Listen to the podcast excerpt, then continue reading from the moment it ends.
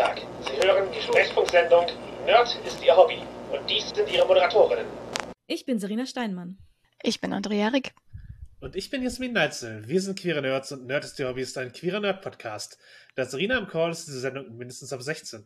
Wir reden offen über Themen wie Sexualität, Queerness, BDSM und Slutshaming. Unser heutiges Thema ist Rocky Horror. Und weil wir an Halloween unterwegs sind und bisher jedes Mal zur Halloween-Sendung Gäste hatten, haben wir auch wieder einen Gast und zwar Andrea. Die ist Verlegerin von Block Bunny Games und kann sich sicherlich noch ein bisschen selber vorstellen. Ja, äh, erstens danke für die Einladung. Ich rede natürlich gerne mit euch über Rocky Horror und äh, rede auch gerne kurz vorher über mich. Äh, also ich bin äh, Game Designerin, Grafikdesignerin, Übersetzerin und all das habe ich jetzt zusammengepackt und bin jetzt Rollenspiel-Verlagsinhaberin von Plot Bunny Games. Und ich ja. bin Rocky Horror Fan, trotz allem immer noch irgendwie. Ja, ohne dich hätte es, glaube ich, die Sendung nicht gegeben, weil die Idee, das aufzunehmen, kam aus einem Gespräch äh, mit dir über Rocky Horror und es passt halt hervorragend zu Halloween. Nicht, nicht nur, weil Nerds vor nichts mehr Angst haben als der Forschung, dass ein Musical gut sein könnte, sondern auch, weil wir Vampire und Werwölfe schon hatten und äh, es entsprechend äh, Zeit für Frankensteine wird. Ja, Außerdem, ich fühle mich ja bei Rocky Horror immer persönlich angesprochen, weil es ungefähr so alt ist wie ich. Und ähm, naja, queerer Meilenstein ist, ist es halt auch. Also erstens so persönlich biografisch und äh, aber auch so global galaktisch kulturell. Naja, so als Nerds reden wir, glaube ich, auch über Fandom, ne? Und das Rocky Horror hat ja ein extrem zählebiges, langlebiges und äh, variantenreiches Fandom äh, entwickelt. Und sehr aktives. Ja, Genau, genau. Genau, ja, was, aber vielleicht wissen gar nicht alle Zuhörenden, was Rocky Horror ist. Also die meisten haben von der Rocky Horror Picture Show sicherlich in irgendeiner Form schon gehört, Bilder gesehen, aber wir können jetzt nicht davon ausgehen, dass alle Film- oder äh, Bühnenstück gesehen haben. Also was ist Rocky Horror so ganz im Kurzen? Die Rocky Horror Show ist ein Musical von 1973 geschrieben und ähm, ich glaube auch produziert von Richard O'Brien. Und 1975 kam dann die Rocky Horror Picture Show, das Ganze als Film mit und von Richard O'Brien, mit Tim Curry und vielen anderen, auch teilweise großen Namen. Und beides wird immer noch viel aufgeführt.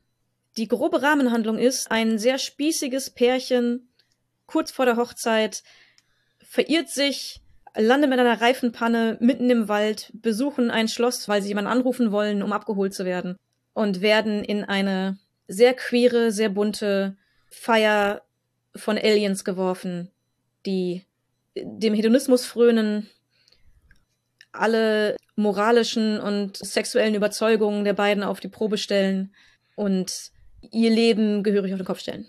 Nebenbei ist es auch eine Frankenstein-Geschichte denn der von Tim Curry gespielte Frank Edfurter, der Besitzer dieses Schlosses und Anführer der, der Aliens, die ja nicht am Anfang als Aliens zu erkennen sind, äh, hat auch äh, den Plan, Leben zu erschaffen, beziehungsweise hat Leben erschaffen. Und sein Geschöpf heißt Rocky, was sicherlich auch ein Bezug auf das Stein in Frankenstein ist, daher die Rocky Horror Picture Show.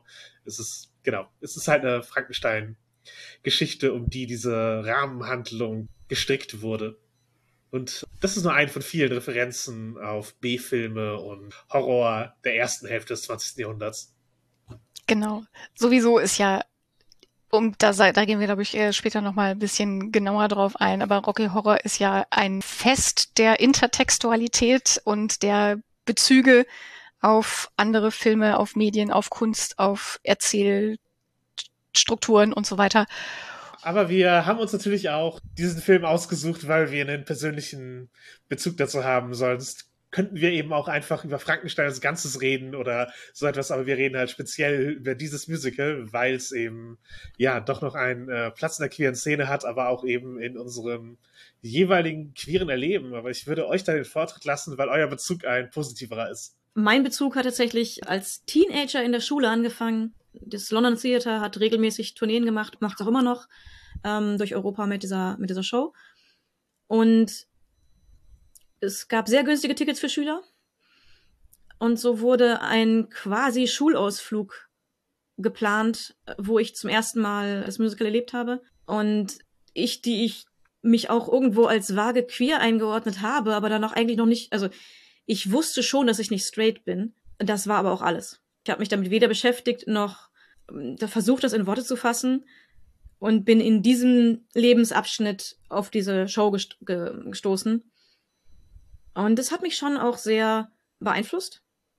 Hat, glaube ich, meine Entwicklung in die Richtung vorangetrieben und hat für mich auch immer eine große Bedeutung von Freiheit gehabt, da man dort auf eine andere Weise man selbst sein konnte als in der Kleinstadt, in der ich gelebt habe, ansonsten üblich. Und ich konnte mich so freizügig anziehen, wie ich wollte und wie ich mich gefühlt habe, ohne dass ich ungewollte Sexualisierung befürchten musste. Zu dem Zeitpunkt war das auf jeden Fall ein, ein Raum, den ich wiederholt aufgesucht habe. Und ich habe quasi keine, keine Show verpasst, die ich irgendwie erreichen konnte. Ja, Krass. Ja, ich kann ja mal weitermachen. Äh, da gehen wir jetzt chronologisch noch wieder ein Stück äh, zurück, nämlich in die späten 80er. Damals war ich 16 und in der Schultheater AG. Und äh, es ging um die Frage, welches Musical wird als nächstes aufgeführt. Und da haben wir dann gemeinsam die Rocky Horror Picture Show gesehen, und zwar in einem Klassenzimmer in unseren äh, Klassen, an unseren äh, Schultischen sitzend, wurde der Fernseher auf einem dieser Fernsehwagen reingefahren mit dem Röhrenfernseher und der Videorekorder, die Videokassette wurde reingeschoben, äh, deutsche äh, Fer Aufnahme aus dem deutschen Fernsehen mit Untertiteln. Und das war mein erstes Mal Rocky Horror Picture Show gucken. Das war sehr weird in der Schule. Und einerseits war die Schule so der Rahmen, der das der gesagt, ja, ihr dürft das, das ist jetzt okay. Aber gleichzeitig war es halt auch echt überhaupt nicht das, was normalerweise in Klassenzimmern äh, in dieser Schule äh, stattgefunden hat. Und wir haben dann äh, als quasi AG entschieden, wir machen das. Und ich habe eine von den äh, Transylvanians gespielt, also eher so Bühnendeko und äh, griechischer Chor oder so. Und für mich war das damals ein Raum, der mir irgendwie eine Struktur dafür gegeben hat, zu lernen, wie funktioniert dieses sexy und will ich das sein und wenn ja, wie? Weil ich musste das ja in Anführungsstrichen für die Show alles lernen. Also ich habe mir dafür in der Fußgängerzone im Miederwaren-Fachgeschäft äh, Strapse gekauft. Ich habe dafür gelernt, auf High Heels äh, zu laufen und zu tanzen.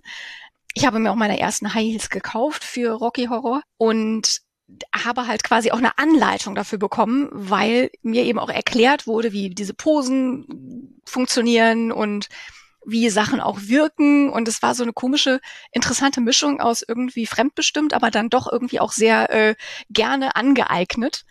Und ich habe in dieser Theater AG die erste Aute Lesbe kennengelernt äh, in meinem Leben. Meine spätere erste lesbische Beziehung war mit, mit einem Mädchen aus dem, oder ja, damals junge Frau, irgendwie aus dem Rocky Horror Orchester. Also das war schon auch irgendwie, ich habe immer Crushes gehabt auf die Frankenfurters. Ich, ich hatte noch gar kein eigenes Verständnis von mir selber als queer, aber es war irgendwie total klar, dass, dass, dass da so, eine, so eine Tür aufgegangen ist, die Sachen möglich gemacht hat in diesem Spielen auf der Bühne, in diesem Umgang mit dem Publikum, auch in der Rezeption selber in, in Kino, ins Kino zu gehen und den Film zu gucken. Und es war halt auch mein allererstes Fantum. War eher so eine Solo-Veranstaltung, die ich mit irgendwie meiner besten Freundin damals irgendwie geteilt habe und war halt sehr nerdig, weil ich habe dann dann in die Stadtbibliothek gegangen und habe mir irgendwie Ausschnitte wir hatten ja, wir hatten ja kein Internet.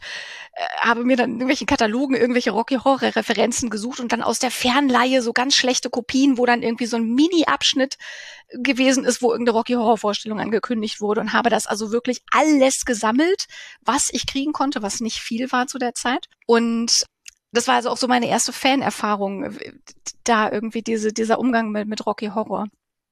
Und äh, später habe ich das dann nochmal, ähm, da war ich irgendwie zwei Jahre älter, zwei, drei Jahre älter, habe ich das nochmal in einer anderen Stadt in einem semi-professionellen äh, Theater gespielt und äh, hatte da eben schon mehr Verständnis von meiner eigenen Queerness und das war dann nochmal so, so, so so, so ein Revisiting dieser ersten Begegnung mit Rocky Horror und irgendwie ist es immer noch so ein wichtiger Bezugspunkt für mich.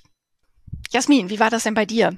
Um das Muster fortzusetzen, ich habe es auch zu einem Zeitpunkt das erste Mal gesehen, als ich noch kein Konzept meiner eigenen Queerness hatte. Aber der Film hat halt so ein vages Unwohlsein bei mir zurückgelassen. Also ich habe es zum ersten Mal als Film gesehen, als er irgendwo lief und war dann ja nicht begeistert, sondern es hat sich irgendwie ja angefühlt, als sollte er wie ein Bezug sein, aber ja, nee, ich fand, ich fand halt, dass die gesamte Ästhetik irgendwie unangenehm ähm, und habe mich dann auch eine Weile lang nicht mehr tiefer damit beschäftigt, aber als ich dann mein Coming Out hatte als Transfrau und mehr damit auch öffentlich unterwegs war, sind alle Leute davon ausgegangen, dass ich den Film gut finde. Und es halt schon fast normativ ist man davon ausgegangen, dass ich einen, einen Bezug zu Rocky Horror hätte. Und es war halt für viele Leute auch einer der, der Referenzpunkte für Trans irgendwie, die eben, ja, sich nicht damit beschäftigt haben, weil es so eine große Prominenz hat und das Wort dort öfter vorkommt. Also auch zusammengeworfen, du hast ja schon die Transylvanians erwähnt und Frankenfurter stellt sich als Transvestite from Transsexual Transylvania vor. Und dabei ist halt Transsexual als äh, ein Planet zu verstehen und Transylvania als eine Galaxie, weil eben sie den Ansatz, wie Filme mit Geografie umgehen, halt gerade Horrorfilme der 30er Jahre überhöhen, aber auf jeden Fall diese Begrifflichkeiten werden halt verwendet zur Einordnung dieser Figur. Und entsprechend haben Leute es so abgespeichert, genau wie sie eben irgendwie Lilo Wanders und Olivia Jones abgespeichert hatten. Und das waren für mich halt einfach keine Bezüge, in denen ich mich sehen konnte, in dem ich mein Transsein entwickeln konnte. Und ich finde halt keine Entsprechung für mich wirklich in der Rocky Horror Show. Und deswegen ist es für mich keine, kein, kein Medium, zu dem ich einen persönlichen Bezug habe in der Stärke, wie ihr das vielleicht habt oder positive queere Erlebnisse, sondern es ist halt eher was, von dem ich mich bis zu einem gewissen Grad abgrenzen musste und zu dem ich jetzt mit mehr Erfahrung in queeren Medien und einer gefestigteren queeren Identität zurückkehren kann und sagen kann, ja, da sind auch coole Dinge dran, die ich zu schätzen weiß. Also die, die Notwendigkeit der Abgrenzung hat sich bei mir aufgelöst, aber ich bin nie Teil des Fandom dieses Films geworden. Ja, ich glaube, das wird sich auch so ein bisschen durchziehen. Äh, ich mache so Foreshadowing. Als Erzählerin, ich mache jetzt als Erzählerin, die es in dem Film übrigens auch gibt, also ein Erzähler, der die Rahmenhandlung macht und das Ganze so als Fallstudie präsentiert. Ich mache jetzt mein Buch auf und äh, sage, wie wir später noch sehen werden. Boring! genau. Damn it. ja, damit hätten wir auch äh, Zuschauerbeteiligung demonstriert. Nein, was ich eigentlich sagen wollte, ist, äh, dass wir bestimmt später noch darauf zurückkommen werden, dass äh, Rocky Horror sowohl als Text, also als, als Medium, als auch in seiner Rezeption nie eindeutig eine Sache ist, sondern je nachdem, wer drauf guckt und äh, was damit tut oder nicht tut, äh, sehr unterschiedliche Sachen, für, also für sehr unterschiedliche Leute auch sein kann. Und äh, wir haben also jetzt nicht hier die, die Wahrheit über, über Rocky Horror, sondern wir haben mindestens drei Wahrheiten, wahrscheinlich mehr, die wir heute erzählen können. Ja, und gleichzeitig ist Rocky Horror auch eine Linse, die intertextuell auf äh, andere Werke guckt und die rezipiert halt. Äh, es ist ein Bezug zum B-Movie-Film, es ist ein Bezug zum Horrorkino, das eben vorangegangen ist und speist sich auch da aus dem Phantom des Autors und natürlich eben den Erwartungen des Publikums, den Erwartungen der anderen Leute, die da rangehen. Und gerade bei Theaterstücken entwickelt sich so etwas ja auch aus der Kooperation der vielen Leute, die da reingehen und ihre Sachen mittragen und die das ans Filmset mitgenommen haben. Und in diesem Fall sind halt sehr viele Menschen im Cast des Theaterstücks auch weitergegangen in den Cast des Films und entsprechend Bestandteil schon dieser Prozess von ein Werk entwickeln äh, über eine kleine Schaubühne in London mit äh, 60 Plätzen bis halt eben zu einer Filmproduktion ist es halt dauerhaft geworkshoppt worden mit einem Kern von Menschen. Und das ist halt auch etwas, was dieses Werk sicherlich geprägt hat, dass es eben eine längere Entwicklung hatte beim konsistenten Cast von Leuten, konsistenten Crew und es entsprechend nicht nur ganz klar hier ist der eine Autor, der seine Vision durchgedrückt hat. Es gibt natürlich einen Autor der, der, der Texte, aber es gibt auch einfach eine Entwicklung über die Zeit. Ich würde jetzt gerne eine Überleitung machen, aber ich weiß nicht wohin. Lass uns doch anfangen, wo der Film beginnt, nämlich äh, mit äh, B-Movies und Horror. Ja. Die Rahmenhandlung des Films ist im Grunde, man sieht ein B-Movie und das ist ja. ein Double Feature. Man, sieht das, man kriegt das nur einen Teil gezeigt, aber das erste Lied im Grunde ordnet schon ein, äh, dass, dass man sich hier in einem Genre bewegt. Und entsprechend würde ich, äh, auch weil wir eben ein Nerdtum-Podcast sind und Horror sicherlich zu den Nerd-Genres und zur Fantastik gehört, äh, Rocky Horror einordnen, bevor wir eventuell halt zu Queerness und Musical-Theater und äh, Zeitgeist und so etwas kommen. Erzähl doch mal was über Horror. ich, ich glaube, diese Einordnung kannst du am besten machen, Jasmin. Denn in der Horrorfilmgeschichte bist du, glaube ich, von uns dreien am, am besten versiert. Ja. Ja, wir haben natürlich schon die direkten Frankenstein-Bezüge. Frankenstein halt einer der großen Universal-Horrorfilme, wo halt eben klassische Figuren des Horrors aufgegriffen wurden.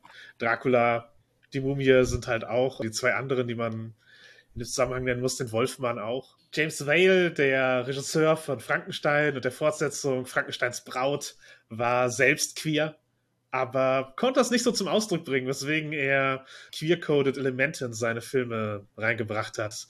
Unter anderem Dr. Pretorius, den äh, Bösewicht des zweiten Frankenstein-Films, also Frankensteins Braut, der eben Dr. Frankenstein verführt, mit seinen Experimenten weiterzumachen. Da lassen sich auf jeden Fall Bezüge schaffen. Und das war auch eine Möglichkeit, den damalig geltenden Haze Code zu umgehen. Also einen Schwung von äh, Richtlinien, die sich Hollywood selbst gesetzt hat, um moralisch einwandfreie Filme zu produzieren, die auch im Mittleren Westen sich noch verkaufen während der großen Depression und der halt äh, bis gut in die 60er Jahre gehalten hat, wo dann eine Wende im Studiosystem hereingebrochen ist. Und Rocky Horror kommt halt unmittelbar nach dieser Wende, aber es gibt natürlich noch viel weitere Bezüge, wenn man eben sieht, woher diese Werke eigentlich kommen, die als Vorbild waren. Zum Beispiel eben Frankenstein, was das älteste von in diesem Kontext ist, also Dracula und der Wolfmann und so etwas. Das sind halt alles eher jüngere Produkte im Vergleich zu, zu Frankenstein, der eben als als der Gründungswerke des Science Fiction unter anderem gilt und äh,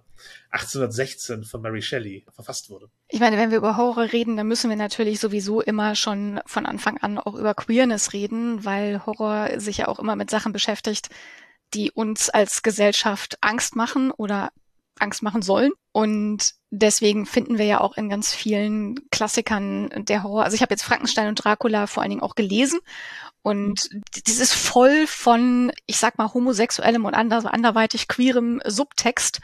Also auch die Originalwerke. Und auch gerade so bei Dracula sieht man das nochmal mehr, dieses Spannungsfeld zwischen das Verführerische an dem Bösen oder dem Horror und gleichzeitig eben das Abschreckende und Furchtbare äh, und Zerstörerische am Horror. Und das findet sich halt auch wirklich eins zu eins in Rocky Horror dann wieder. Genau, im klassischen Horror findet es sich halt oft im Subtext. Ach ja, Subtext, ich wollte noch, darf ich noch dich nochmal unterbrechen? Ich, äh, apropos Subtext, ich wollte noch was zum Haze Code sagen, weil diese ganzen Richtlinien und diese ganzen Verbote, was alles nicht gezeigt werden durfte, das hat natürlich dazu geführt, dass Leute wollten ja trotzdem Geschichten über Sexualität oder Queerness oder andere Dinge erzählen und haben das halt dann quasi ver verklausuliert, kodiert durch Bildsprache, durch, durch Metaphern und so weiter, aber eben trotzdem untergebracht in, in den Filmen. Und das heißt, du findest eben diese queer-coded Villains sehr häufig, wo halt eben die Bösen dann queere Züge haben. Was aber eben trotzdem dazu führt, dass queere und, und queere Charaktere und Queerness präsent sind in diesen Filmen oder dass, wie gesagt, in Metaphern gesprochen wird und dass eben auch so eine queere, ich würde sagen, Tradition begründet hat. Also einerseits in diesen Codes sich auszudrücken und andererseits diese Codes auch, auch dechiffrieren zu können und sich das ja auch so durch die Filmgeschichte zieht.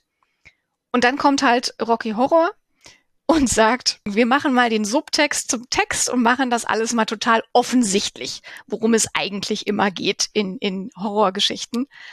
Und ja, nimmt halt sozusagen diesen Schleier der plausible Deni deniability, also, also diesen Schleier des, wir können es auch verleugnen und äh, können auch so tun, als wäre es gar nicht da, den reißt Rocky Horror halt weg. So.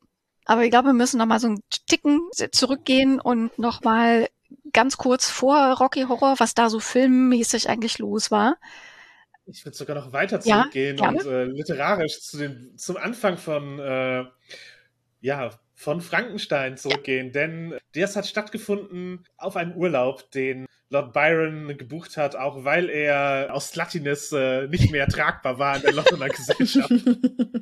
also homo für, für, für Dandys komplett normales Verhalten, homosexuelle Beziehungen pflegen, was mit seiner Cousine haben, klar. Aber er hat das halt derartig offen gemacht, dass die Leute angefangen haben, ihm auch ja, öffentlich Vorwürfe zu machen und dass er weder ins Theater noch ins Parlament gehen konnte. Lord Byron übrigens einfach war, saß im House of Lords, das einem auch halt sagt über die Qualifikation, die Adel so mit sich bringt. Aber auf jeden Fall, 1816 war berüchtigterweise das Jahr ohne Sommer, also das Wetter war extrem schlecht und sie saßen dann in den Schweizer Alpen im Urlaub. Er hatte halt sich Leute eingeladen, unter anderem halt Mary Shelley und ihren Mann Percy und äh, äh, haben praktisch als Wettbewerb entschieden oder als, als Zeitvertreib, wir schreiben jetzt Horrorgeschichten oder Gruselgeschichten. Und ja, Mary Shelley hat halt Frankenstein. Also sie hatte zumindest einen queeren Kontext, um das zu schreiben, weil überall, wo Lord Byron ist, ist ein queerer Kontext. das war definitiv ein queerer Urlaub in dem sie dort waren. Mary Shelley, man muss halt auch, äh, um für sie ein bisschen Kontext zu geben, kam durchaus auch aus einem äh, bedeutsamen Haus, hatte, hatte schon literarische Vorbildung und all das. Sie hat ihre Jungfräulichkeit auf dem Grab ihrer Mutter verloren und nachdem Percy Shelley gestorben ist, hat sie sein versteinertes Herz für immer in ihrem Schreibtisch aufbewahrt. Also um, um halt mal zu sagen, was Mary Shelley für eine Person, Person war an wenigen Anekdoten. Ein Vorbild war sie. genau, und äh, die hat eben im Grunde mit Frankenstein die Grundlagen für Science Fiction bis zu einem gewissen Grad und für bestimmte Arten von Horror gelegt. Äh, gleichzeitig war auch Dr. Polidori, der Leibarzt von Byron, anwesend, der mit dem Vampir halt eine der ersten äh, Vampirerzählungen halt noch vor Dracula äh, verfasst hat, die eben den modernen Gothic-Vampir zeigen oder eben den byronischen mhm. äh, Vampir. Und der, der hat, sich halt eben auch. Der hat nicht weniger queeren äh, Subtext als andere Vampirgeschichten. Ich, ich glaube, äh, Polidori ist in diesem Bezug der queere Sub, der äh, etwas über sein, der, der einen Text macht. ja, genau. Also je nachdem, wie man die Beziehung von Leibarzt zu Lord Byron halt sehen möchte. Ähm, auf, auf, jeden Fall, es haben sich halt alle, also es stand halt nicht nur im Raum, dass man sich gerade langweilt, sondern eben auch der Grund des Urlaubs und eben Lord Byrons öffentlicher Auftritt mit seiner Queerness, mit seinem Missachten von Regeln und die Folgen, die das hat. Und das, in der literarischen Analyse gibt es halt auch den Byronic Hero, also den Held nach Lord Byron. Und das ist eben eine Figur, die ihr Außenseitertum genießt, die halt sich so weit von den Konventionen der Gesellschaft freigeschwommen hat, dass die Ablehnung der Gesellschaft sie nur noch darin bestärkt. Und das sind halt Figuren, die Byron geschrieben hat. Das ist auch eine Figur, die Polidori bis zu einem gewissen Grad im äh, Vampir geschrieben hat. Ähm, Mary Shelley hat allerdings einen anderen Bezug zu Außenseitertum mit Frank in Frankenstein. Da ist es etwas aufgezwungenes, da ist etwas, das Monster wird geschaffen auf eine Weise, es hat da kein Konsent, keine Kontrolle zu, es ist für immer anders, es versucht, einen Platz zu finden im Rahmen des, äh, der menschlichen Gesellschaft, aber wird halt, wird die Menschlichkeit immer wieder abgesprochen und das folgt halt eben so weit, dass es sich in die, in die Arktis zurückzieht und äh, dort eben einsam übers Eis läuft. Das sind praktisch die Ergebnisse des, des Monsters und ja, Dracula hat natürlich auch einen Bezug zu Außenseitertum, da wird es als etwas Gefährliches äh, dargestellt. Es ist halt ein Invasion-Roman. Der osteuropäisch kodierte Bösewicht äh, kommt, um das viktorianische Zeitalter zu beenden. Ist halt ein anderer Kontext. Also die Regency-Ära 1816 und äh, halt das viktorianische Zeitalter bietet auch gesellschaftlich andere, andere Umstände und ein Lord Byron wäre halt in Zeiten äh, Bram Stokers eben äh, durchaus viel negativer betrachtet worden wie halt auch ein, ein Oscar Wilde zum Beispiel negativ betrachtet wurde. Ähm, also da, da, da, gibt es halt schon einfach Veränderungen, die sich mit der Zeit gegeben haben, wo moralische äh, Regeln auch härter durchgesetzt wurden der, von der Gesellschaft und äh, eben die Konsequenzen, ein baronischer Held zu sein, eben durchaus äh, welche für Leib und Leben gewesen sind. Ja, ich glaube, da muss man auch nochmal wieder zum, zum Hays Code zurückkommen oder eben auch generell zu der Filmwelt der 50er Jahre und dieser ganzen äh, einerseits Antikommunismus-Panik und andererseits Anti-Queerness-Panik, die da geherrscht hat, die auch gerne miteinander verflochten wurde, die halt wirklich dazu geführt hat, dass eben queere Leute, die im Filmbusiness gearbeitet haben, halt auf äh, schwarze Listen gekommen sind, keine Jobs mehr gekriegt haben und da eben sozusagen nicht nur auf der Ebene der, der Filme und der Filminhalte, sondern eben auch auf der, der Ebene derer, die sie produziert haben und hergestellt haben und daran mitgespielt haben oder geschrieben haben, eben wirklich versucht wurde, die komplett zu verdrängen und da eben wirklich auch ein Outing in den 50ern eben auch bedeuten konnte, du verlierst deinen Job. So oder Schlimmeres und kommst in den Knast, weil natürlich Homosexualität auch immer noch illegal gewesen ist zu der Zeit. So. Also das war eben nicht nur äh, in, in ferner Vergangenheit damals bei Lord Byron, sondern das, das zieht sich einfach auch eben zum Beispiel eben in die 50er, in diese Entstehungsgeschichte von ganz vielen dieser Horrorfilme, auf die sich Rocky Horror eben auch bezieht.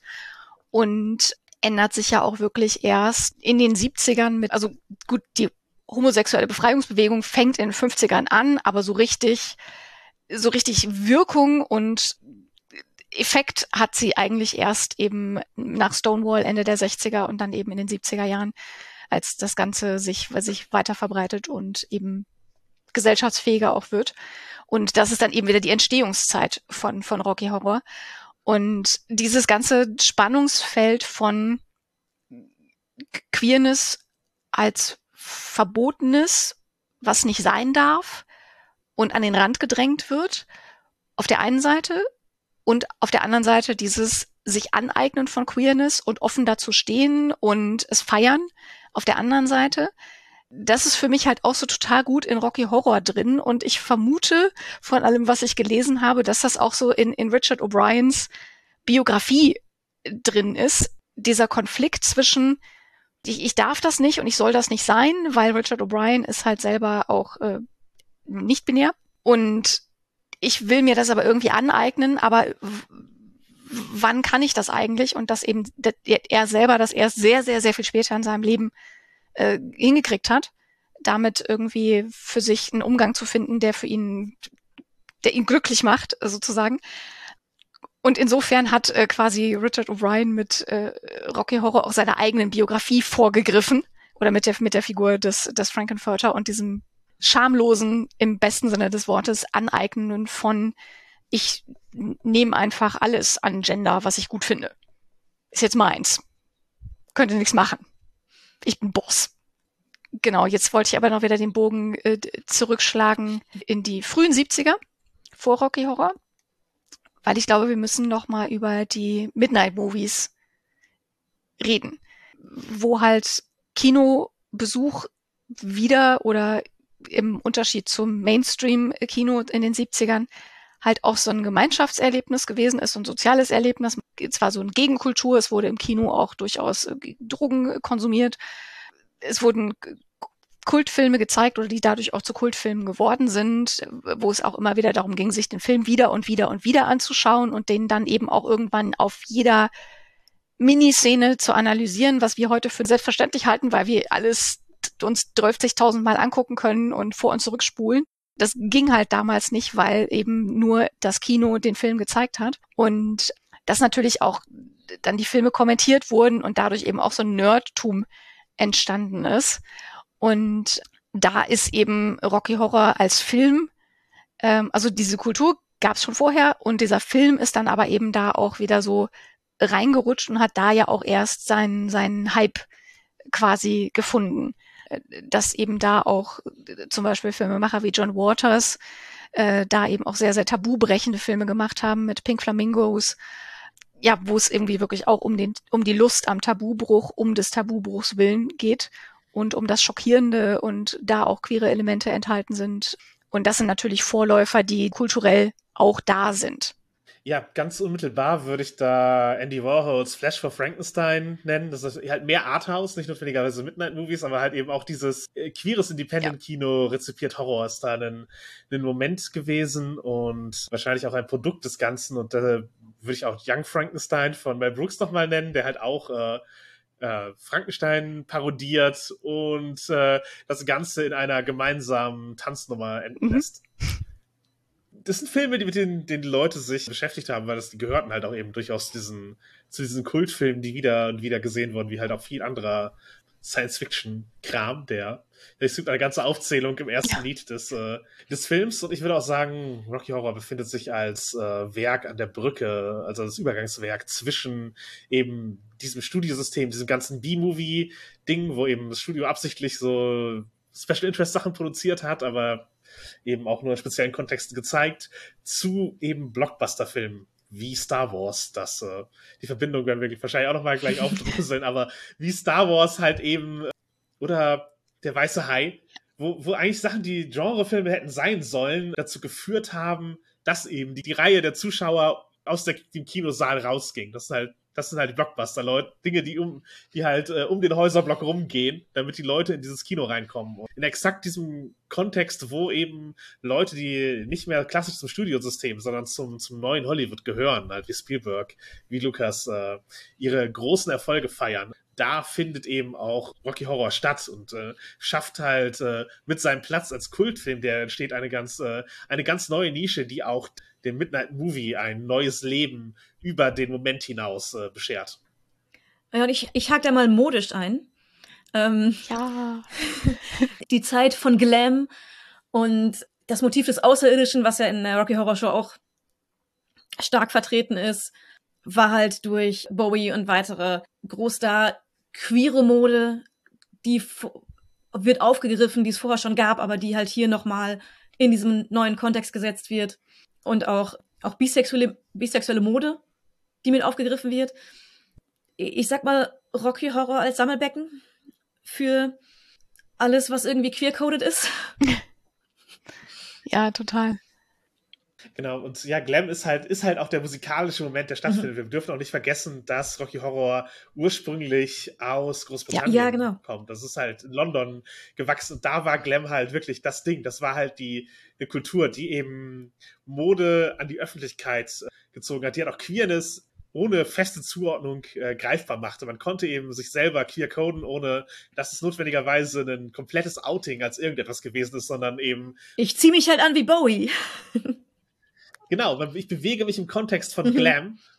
Ja, also sicherlich auch wieder Außenseiter-Ästhetik. Fast jeder der Bowie-Charaktere, der hat ja sehr groß, hat sehr auf Bühnenfiguren gesetzt, war irgendwie außenseiterig, aber dieses, dieses Außerirdische ist schon ein, ein Rahmen, der da auch irgendwie äh, thematisch geschaffen wurde und äh, gleichzeitig passieren halt auch Dinge wie Psychobilly, das halt, oder Punk, das halt eben äh, im Psychobilly werden halt die 50er Jahre Sachen aufgegriffen und rezipiert und eben die Horror-Dinge der 50er Jahre, seien es Novelty, Halloween-Lieder von eben Rock'n'Roll-KünstlerInnen oder eben Horrorfilme. Auch die entstehen in diesem Moment auch äh, aus dem Kontext von Punk, der eben auch da, ja, gerade seit, also 1972 so ist halt auch so ein Geburtsjahr des Punk. Und äh, das ist auch das Geburtsjahr von Rocky Horror. Also da, da schreibt sich halt, da passiert halt auch vieles äh, parallel in einem kulturellen Moment in Großbritannien, die sich aber auch gleichzeitig eben mit, mit amerikanischer Kultur äh, beschäftigen.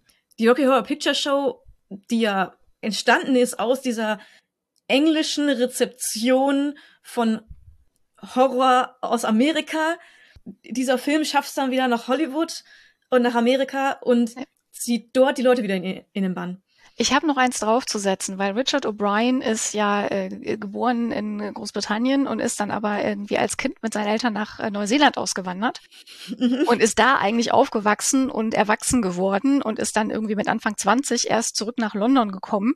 Also erzählt selber immer, was er in Neuseeland halt gelernt hat, ist diese klassenlose Gesellschaft. Also dass man halt keinen Respekt haben muss vor königlich, also vor diesen ganzen mhm. Royals oder vor diesen Gesellschaftsklassen lassen, die ja in Großbritannien, das ist ja ein sehr klasse, ist ja ein sehr, sehr wichtiges Differenzierungsmerkmal, was sich so durchzieht äh, durch die, durch die Gesellschaft.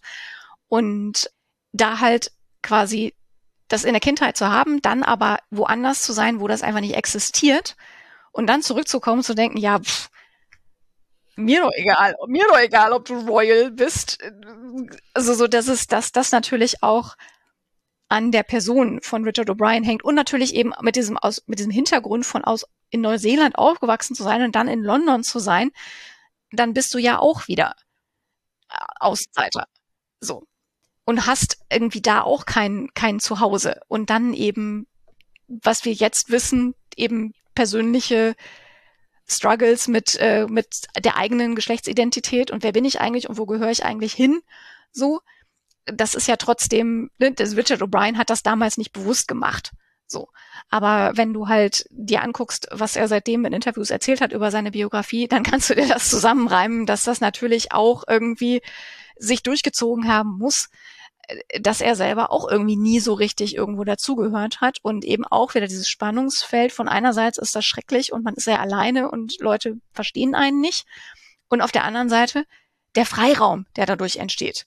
Weil wenn du eh nicht dazugehörst, dann kannst du auch machen, wo du Bock drauf hast. So. Weil dann die Regeln für dich ja sowieso nicht gelten, weil du gehörst ja nicht dazu. So. Und du kannst auch nicht dazugehören, weil niemand dich haben will. Und das ist halt auch wieder was, was ich ganz viel in, in Rocky Horror sehe und auch in der Rezeption von, von Rocky Horror wieder, wieder finden kann. Ja, ich, ich, glaube auch, dass Richard O'Brien halt nie diesen einen Punkt in der queeren Szene hatte, ja. wo er sagen konnte, hier, das, das bin ich, ich slotte mich da rein, jetzt bin ich, jetzt gehöre ja, ich total. dazu. Ähm, Aber durch, durch Rocky Horror hat er dann ein bisschen selbst geschaffen. So den, den Ort, wo er dazugehört. Äh, also was man vielleicht kurz erzählen muss für die Leute, die jetzt nicht sich äh, in die Biografie von Richard O'Brien vertieft haben. Ähm, Richard O'Brien ist nicht binär, benutzt Er-Pronomen, ähm, hat sich selber beschrieben als Transgender zu einer Zeit, als Transgender in erster Linie ein Begriff war für alle, die irgendwie nicht cis sind, aber auch nicht binär trans, wie wir heute sagen würden hat sich als drittes Geschlecht bezeichnet, hat gesagt, er ist 70 Prozent Mann, 30 Prozent Frau und so weiter. Das sind aber alles Dinge, die er später nach, lange nach Rocky Horror gesagt hat. Als er selber in seinen 50ern war, hat er dann eben angefangen, ungefähr zehn Jahre lang auch Hormone zu nehmen, also Östrogen, trägt gerne auch mal feminin kodierte Kleidung, aber auch das alles erst sehr, sehr viel später und hat halt im Grunde mit, mit Rocky Horror einen Raum geschaffen, für den er selber noch gar nicht bereit gewesen ist. Mhm. So. Und das ist halt auch wieder wichtig, dass das eben insofern auch gar nicht absichtlich gewesen ist, sondern dass es irgendwie so ein, so ganz viel ja eben wieder so de, der Subtext von Rocky Horror ist, der sich dann doch wieder irgendwo ein, eingeschlichen hat. Und eine Sache, die ist mir vorhin das erste Mal aufgefallen, deswegen muss ich das äh, noch an dieser Stelle erwähnen, weil wir müssen überlegen kurz, Rocky, das Monster, was geschaffen wird, ist hypermaskulin. Also so Bodybuilder, Beefcake-Ästhetik, Muskeln, der perfekte Mann sozusagen. Und das ist das Monster. Das muss man sich auch mal so kurz auf der Zunge zergehen lassen, dass eine nicht-binäre Person einen Film macht, in dem das Monster Hypermaskulinität ist. Gut, aber wenn man jetzt in den Subtext geht, ist ja auch allen klar, dass das Monster nicht das Frankensteins Monster ist, sondern ja. Frankenstein selbst. Ja, genau, genau. Ja. Aber so dieses, also mhm. dieses, was wird da erschaffen und wie künstlich diese Hypermaskulinität eigentlich ist, die halt mhm. eben überhaupt nicht natürlich ist, sondern die muss halt künstlich geschaffen werden und da muss trainiert werden und da muss das Chart Atlas Programm durchexerziert werden und in sieben Tagen, dann bist du ein Mann. Genau, und dann äh, bekommt auch das, das Seal of Approval für die Männlichkeit. Das hat Richard O'Brien mit hundertprozentiger Sicherheit nicht absichtlich da bewusst reingeschrieben. Aber es ist halt trotzdem drin. Mhm. Ich glaube, Richard O'Brien hat halt für selber ja. den Raum geschaffen, den er in ja. Horrorfilmen gefunden hat, für spätere Generationen queerer Menschen. Also eben dieses, ich kann mich da reinversetzen, ich sehe halt die, ich sehe die queer-codeten Elemente und ich kann sie benennen und tue das halt eben auch später mit meinem Text Rocky Horror. Aber in Rocky Horror selber schafft mhm. er auch wieder Subtext, den wir dann zu Text machen können, ja. mit einem weiteren Verständnis von, von Queerness. Und äh, es war auch im Grunde der Höhepunkt seiner Karriere. Also nach Rocky Horror kam da nicht viel. Also ja. man kennt ihn vielleicht noch als äh, den Anführer der Diebesgilde aus dem ersten Dungeons Dragons Film, wenn man in Nerd-Medien unterwegs ist, aber ansonsten. Weil Dungeons Dragons ist ja genauso alt wie Rocky Horror der Film. Äh, überhaupt, ja, kult kultureller Wendepunkt Mitte 70er, Nerdkultur. Ich würde auch, also, ich würde mal, die ersten Rocky Horror Fans waren das Marketing Department von Fox, also von 20th Century Fox. Die mussten diesen Film geliebt haben. Die haben wirklich alles daran gesetzt, den erfolgreich zu machen. Also, das ist halt nicht wie Star Wars Opening Weekend. Wir alle wollen diesen Film sehen, sondern die mussten wirklich vorweg Arbeit reinstecken. Der Film ist erfolglos gelaufen an verschiedenen Stellen, hat sein, hat sein Publikum erst äh, mit der Zeit gefunden. Und zwar eben, indem sie absichtlich Nischen gesucht haben, wo können wir diesen Film platzieren. Und das war eben in Midnight Movies, wo sie absichtlich gesagt haben, okay, wir haben hier entdeckt, also wir sind, die sind reingegangen in Kinos, haben zugeguckt, wie Leute den Film rezipieren, haben gesagt, okay, die rezipieren den wie ein Midnight Movie, obwohl wir ihn nicht so gezeigt haben, weil wir haben ihn eben als einen Musical-Film irgendwie äh, positioniert. Musicals übrigens zu dem Zeitpunkt keine Blockbuster mehr. Das, da war Hello Dolly in den späten 60ern so die Wende, ab der Musicals nicht mehr als profitabel galten und äh, eben nur Nischenfilme wie Hair, was halt auch eine Bühnenstückverfilmung war, dann mal durchgebrochen sind. Aber ansonsten, Musical war eigentlich schon out als, als Genre. Und dann haben sie eben Rocky Horror erstmal die Chance gegeben, einen transatlantischen Film daraus gemacht, mit eben Casting von AmerikanerInnen, um eben zu sagen, wir wollen eben bewusst, dass das den großen Markt hat. Und ja, der Film hat gestruggelt. Und sie haben ihn immer wieder und wieder platziert. Sie haben die Marketingkampagne verändert, nachdem der Weiße Hai, also Jaws, ein großer Erfolg war, haben sie das Titelbild des Films, vorher war das eben einfach menschliche Figuren, haben sie auf, auf Lippen verändert und drunter geschrieben Another Set of Jaws, um halt unmittelbar den, den Bezug zu Horror herzustellen. Und was ich hervorragend finde, sie haben ein, ein Playboy-Model namens Lorelei Shark dafür gecastet, ihre Lippen herzugeben. Oh mein Gott, wie großartig. Nachnamen, das hatte ich gerade, hatte ich noch gar nicht registriert, ihren Nachnamen. ist, im, im Moment war die halt bekannt. Das war als Stuntcasting. Und ja, die, die Lippen kommen halt auch vor im Film. Am Anfang werden halt sozusagen Richard O'Briens Gesang wird über, wird über die Lippen einer Frau gelegt. Patricia Quinn, die sind im Film, also die im Film sind aber von Patricia Quinn. Ja, mhm. ja, genau. Genau. Das, das, das mit dem Lorelei Shark-Ding ist halt war ja ein Marketing-Move im Nachhinein, um es doch mal in, in, ein andere, in den Kontext zeitgenössischen Horrors zu setzen, anstatt eben nur den Rückgriff der Vergangenheit. Und sie haben äh, das Ding auch zur Worldcon gebracht, halt einem äh, einer ihren Ort jährlich wechselnden äh, Sci-Fi-Con. Es geht halt hauptsächlich um äh, Bücher, aber eben auch um andere Nerd-Dinge. Und die Worldcon 1976 in Kansas City ist auch ein Wendepunkt der ich würde sagen, der Nerd-Popkultur. Denn äh, dort wurden zum ersten Mal Star Wars Dinge gezeigt, halt Kostüm und Dia-Show. Also noch kein richtiger Trailer, aber eine Dia-Show. und man konnte sich eben so Requisiten ansehen. Und also das ist halt der Moment, der Vorabend von Star Wars, der halt äh, wie mit Science Fiction umgegangen wird, was ein Fran was es bedeutet, ein Franchise zu sein. Ähm, und so etwas für immer verändert hat. Also es ist halt einfach der, der Vorabend dessen. Und es ist das erste Mal, dass George R. R. Martin seine Hugo Losers Party, dessen Einfluss auf die, auf die Nerd-Szene hat da, hat da mit ihren Anfang dieser, dieser Worldcon. Das ist halt die, wo sie absichtlich Rocky Horror hingetragen haben, um es halt speziell Science-Fiction-Nerds zu zeigen, die eben das Verständnis haben, die wissen, wie, wie man Filme analysiert und die eben diese ganze Movie-Hintergrund mitbringen. Und das hat sich von da eben tatsächlich verbreitet. Es war, es war erfolgreich, äh, Rocky Horror den Nerds zu zeigen und nicht nur Leuten, die es zufällig äh, sehen wollen. Also eben sehr gezieltes Marketing, das da betrieben wurde und eben dann den, den Kulterfolg begründet hat. Weil es ist ein Midnight-Movie geworden und es ist halt ein, mittlerweile das letzte von denen. Also es ist halt einfach. Also, es ist der Midnight-Movie, der immer noch läuft. Ja. Genau. Ja, das ist halt auch krass, ne? Ich meine, so ein Film, der wirklich seit 1975 ununterbrochen in den Kinos ist, das ist halt auch, äh, ja. Aber das ist halt auch ein Punkt, die Rocky Horror Picture Show ist eben kein Film, den man sich typischerweise alleine zu Hause anguckt für einen Filmabend. Das ist ein Film, der genau wie das Musical durch den Kommentar des Publikums lebt. Deswegen ist es immer auch ein, ein Event. Deswegen lebt es auch immer noch weiter im Kino. Es wurde halt auch zwischendurch im, im Fernsehen ausgestrahlt. Aber eigentlich ist es ein, ein Kinoerlebnis. Apropos Fernsehen, das muss ich euch jetzt mal eben vorlesen. Ich habe nämlich eine Hausarbeit geschrieben zum Zuschauerverhalten bei Vorführungen der Rocky Horror Picture Show.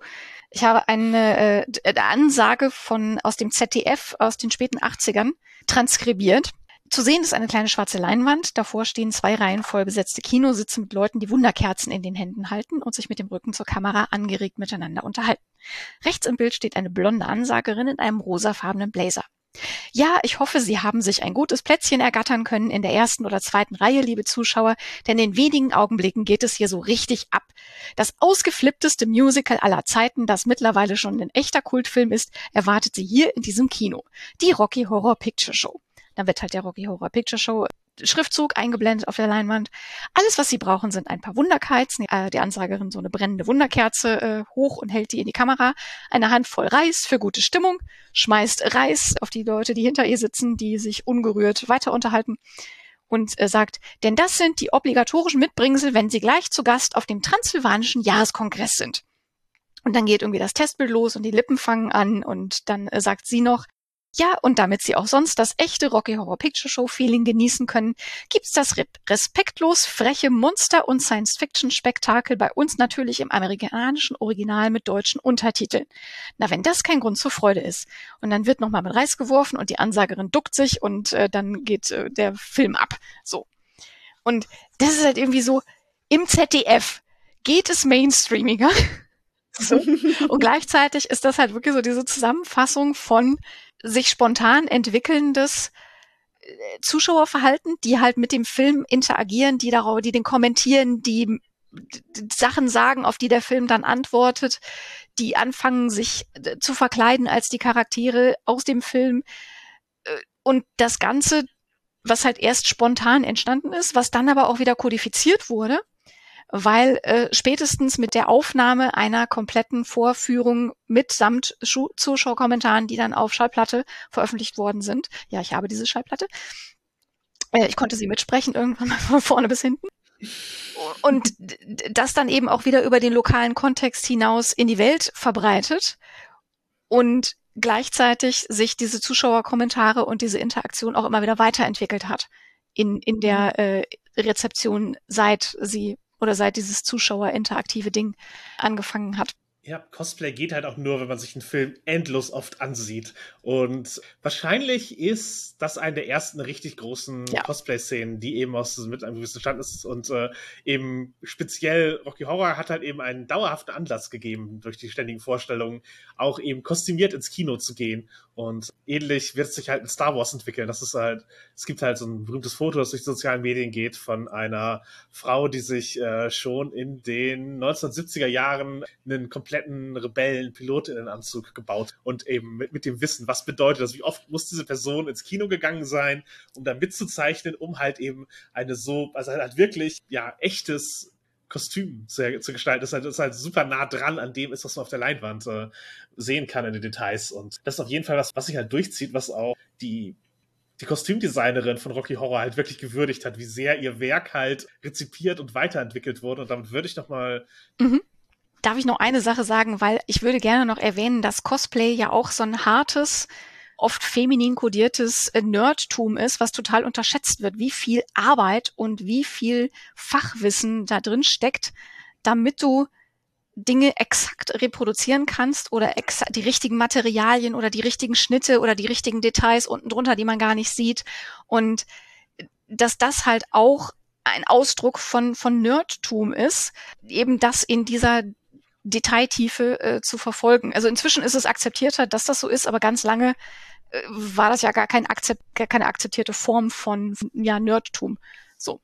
Genau, aber zurück zur Ausstattung, Jasmin. Ja, genau, die, äh, da würde ich sagen, da, also da treffen sich halt Gegenwart, Vergangenheit und Zukunft unter der, unter der künstlerischen Leitung von Terry Eklund Snow, den man auch mal würdigen kann. Das war sein erstes Projekt als Art Director und äh, er hat später halt die Art Direction für sowas wie Aliens oder den Tim Burton Batman-Film gemacht. Also der Look von sowas wie Space Marines oder eben Gotham City durchaus von ihm mit beeinflusst. Also jemand, der wirklich, ja, in der Nerd-Szene Nachhall hatte.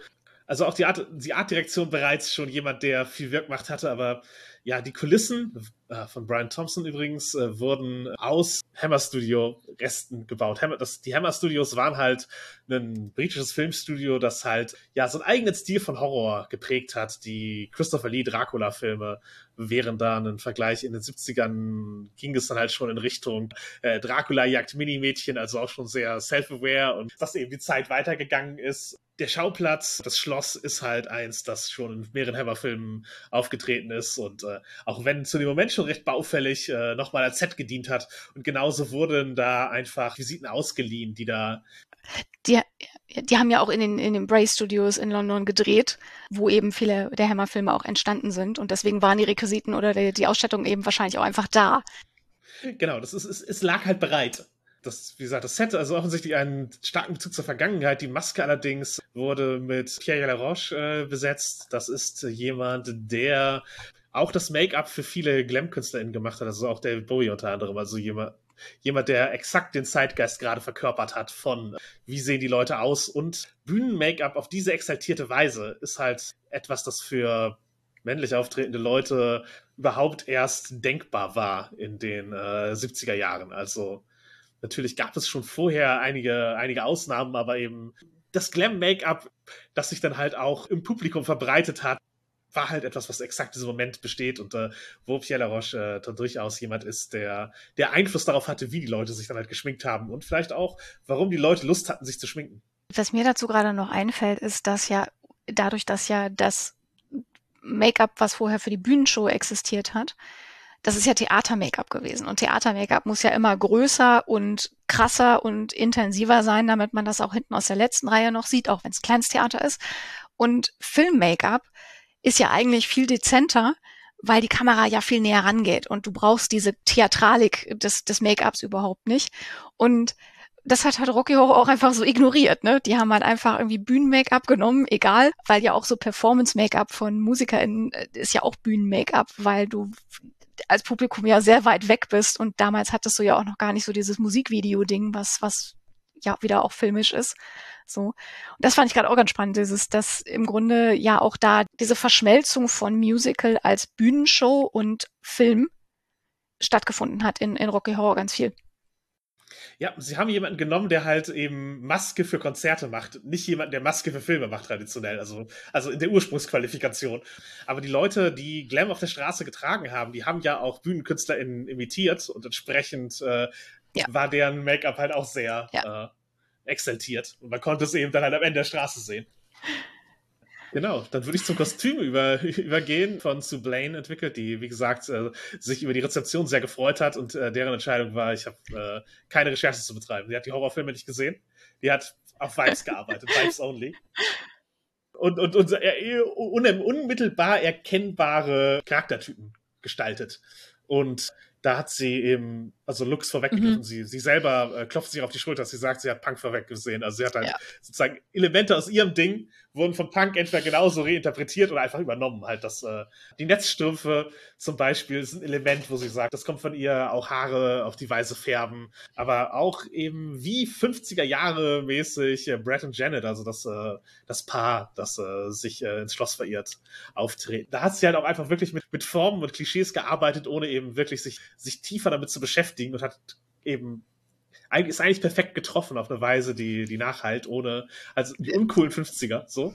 Mit Eddie, der von Meatloaf gespielt wurde, die, einem, äh, ja, sozusagen einem, einem Opfer Frankenfurters, der halt sehr Rock'n'Roll-mäßig unterwegs ist mit Lederjacke und Tolle, aber eben Narbe im Gesicht durch, weil er angegriffen wurde und so einen frankensteinigen Look, äh, greift sie etwas vor, was halt äh, das Bühnenoutfit zahlloser Psychobilly-Bands einfach eins zu eins geworden ist. Ich sehe schon wieder wie Sachen rezipiert wurden oder wie halt eben die Vermischung von Horror und äh, Mid-Century-Ästhetik eben sich einfach wiederholt hat. Also beim Psychobilly würde ich nicht sagen, die haben, das waren alles auch die Horror-Fans, sondern da würde ich sagen, äh, diese Verknüpfung. Die haben es einfach auch aufgegriffen. Genau, genau, die pa parallele Entwicklung von 50er Jahre plus, äh, plus mhm. Horror-Ästhetik hat, führt zu ähnlichen Ergebnissen. Ja, es ist, das Absurde ist ja, dass, äh, obwohl eben dieses, dieses Visual von Fred und Janet als ja, spät 50er, also amerikanischen äh, jungen Leuten äh, funktioniert, spielt der Film überhaupt nicht in den 50ern. Und also trotz aller dieser Horrorbezüge, sondern der Film spielt in den 70ern, ja. weil nämlich Bright und Janet, im, als sie im Auto sitzen, die Rücktrittsrede von Richard Nixon hören, die von die 74 stattgefunden hat.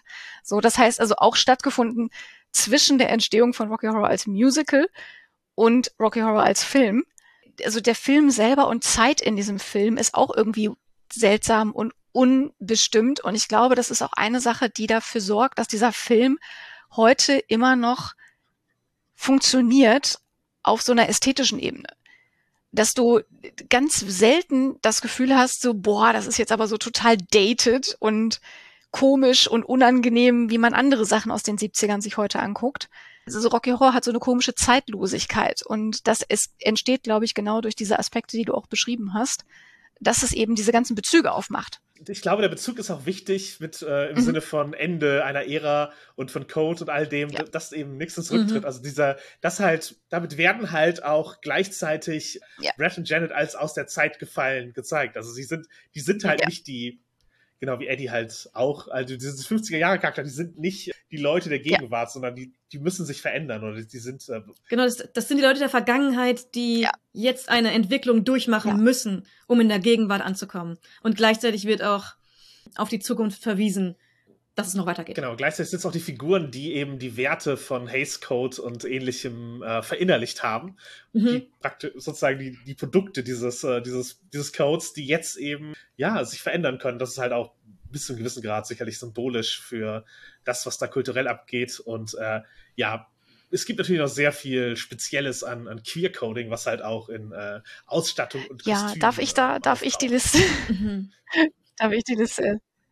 Ja, ja genau. Ich wollte, ich, ich, ich würde halt noch betonen, dass ja. halt eben durch ihr 50er-Jahre-Tum sind halt Brad und Jared ja. alle aktiv straight, straight gecodet. Das wird normalerweise nicht mhm. vorgenommen, aber eben in diesem Fall ist es halt schon. Also dadurch, wie sich ihre Kostüme abheben, äh, ist Straight Coding ja, ein, ja, total, Ding total. Wohingegen mhm. eben das gesamte also auch die Hochzeit vorher und alles, das ist ja teilweise so eine Mischung, also ein bisschen, bisschen 60er Ästhetik ist so mit drin in dieser Hochzeit, wo sie sich irgendwie, wo Brad Janet ja den, den Heiratsantrag macht bevor sie sich auf diese Reise machen und bevor sie in diesem Schloss ankommen.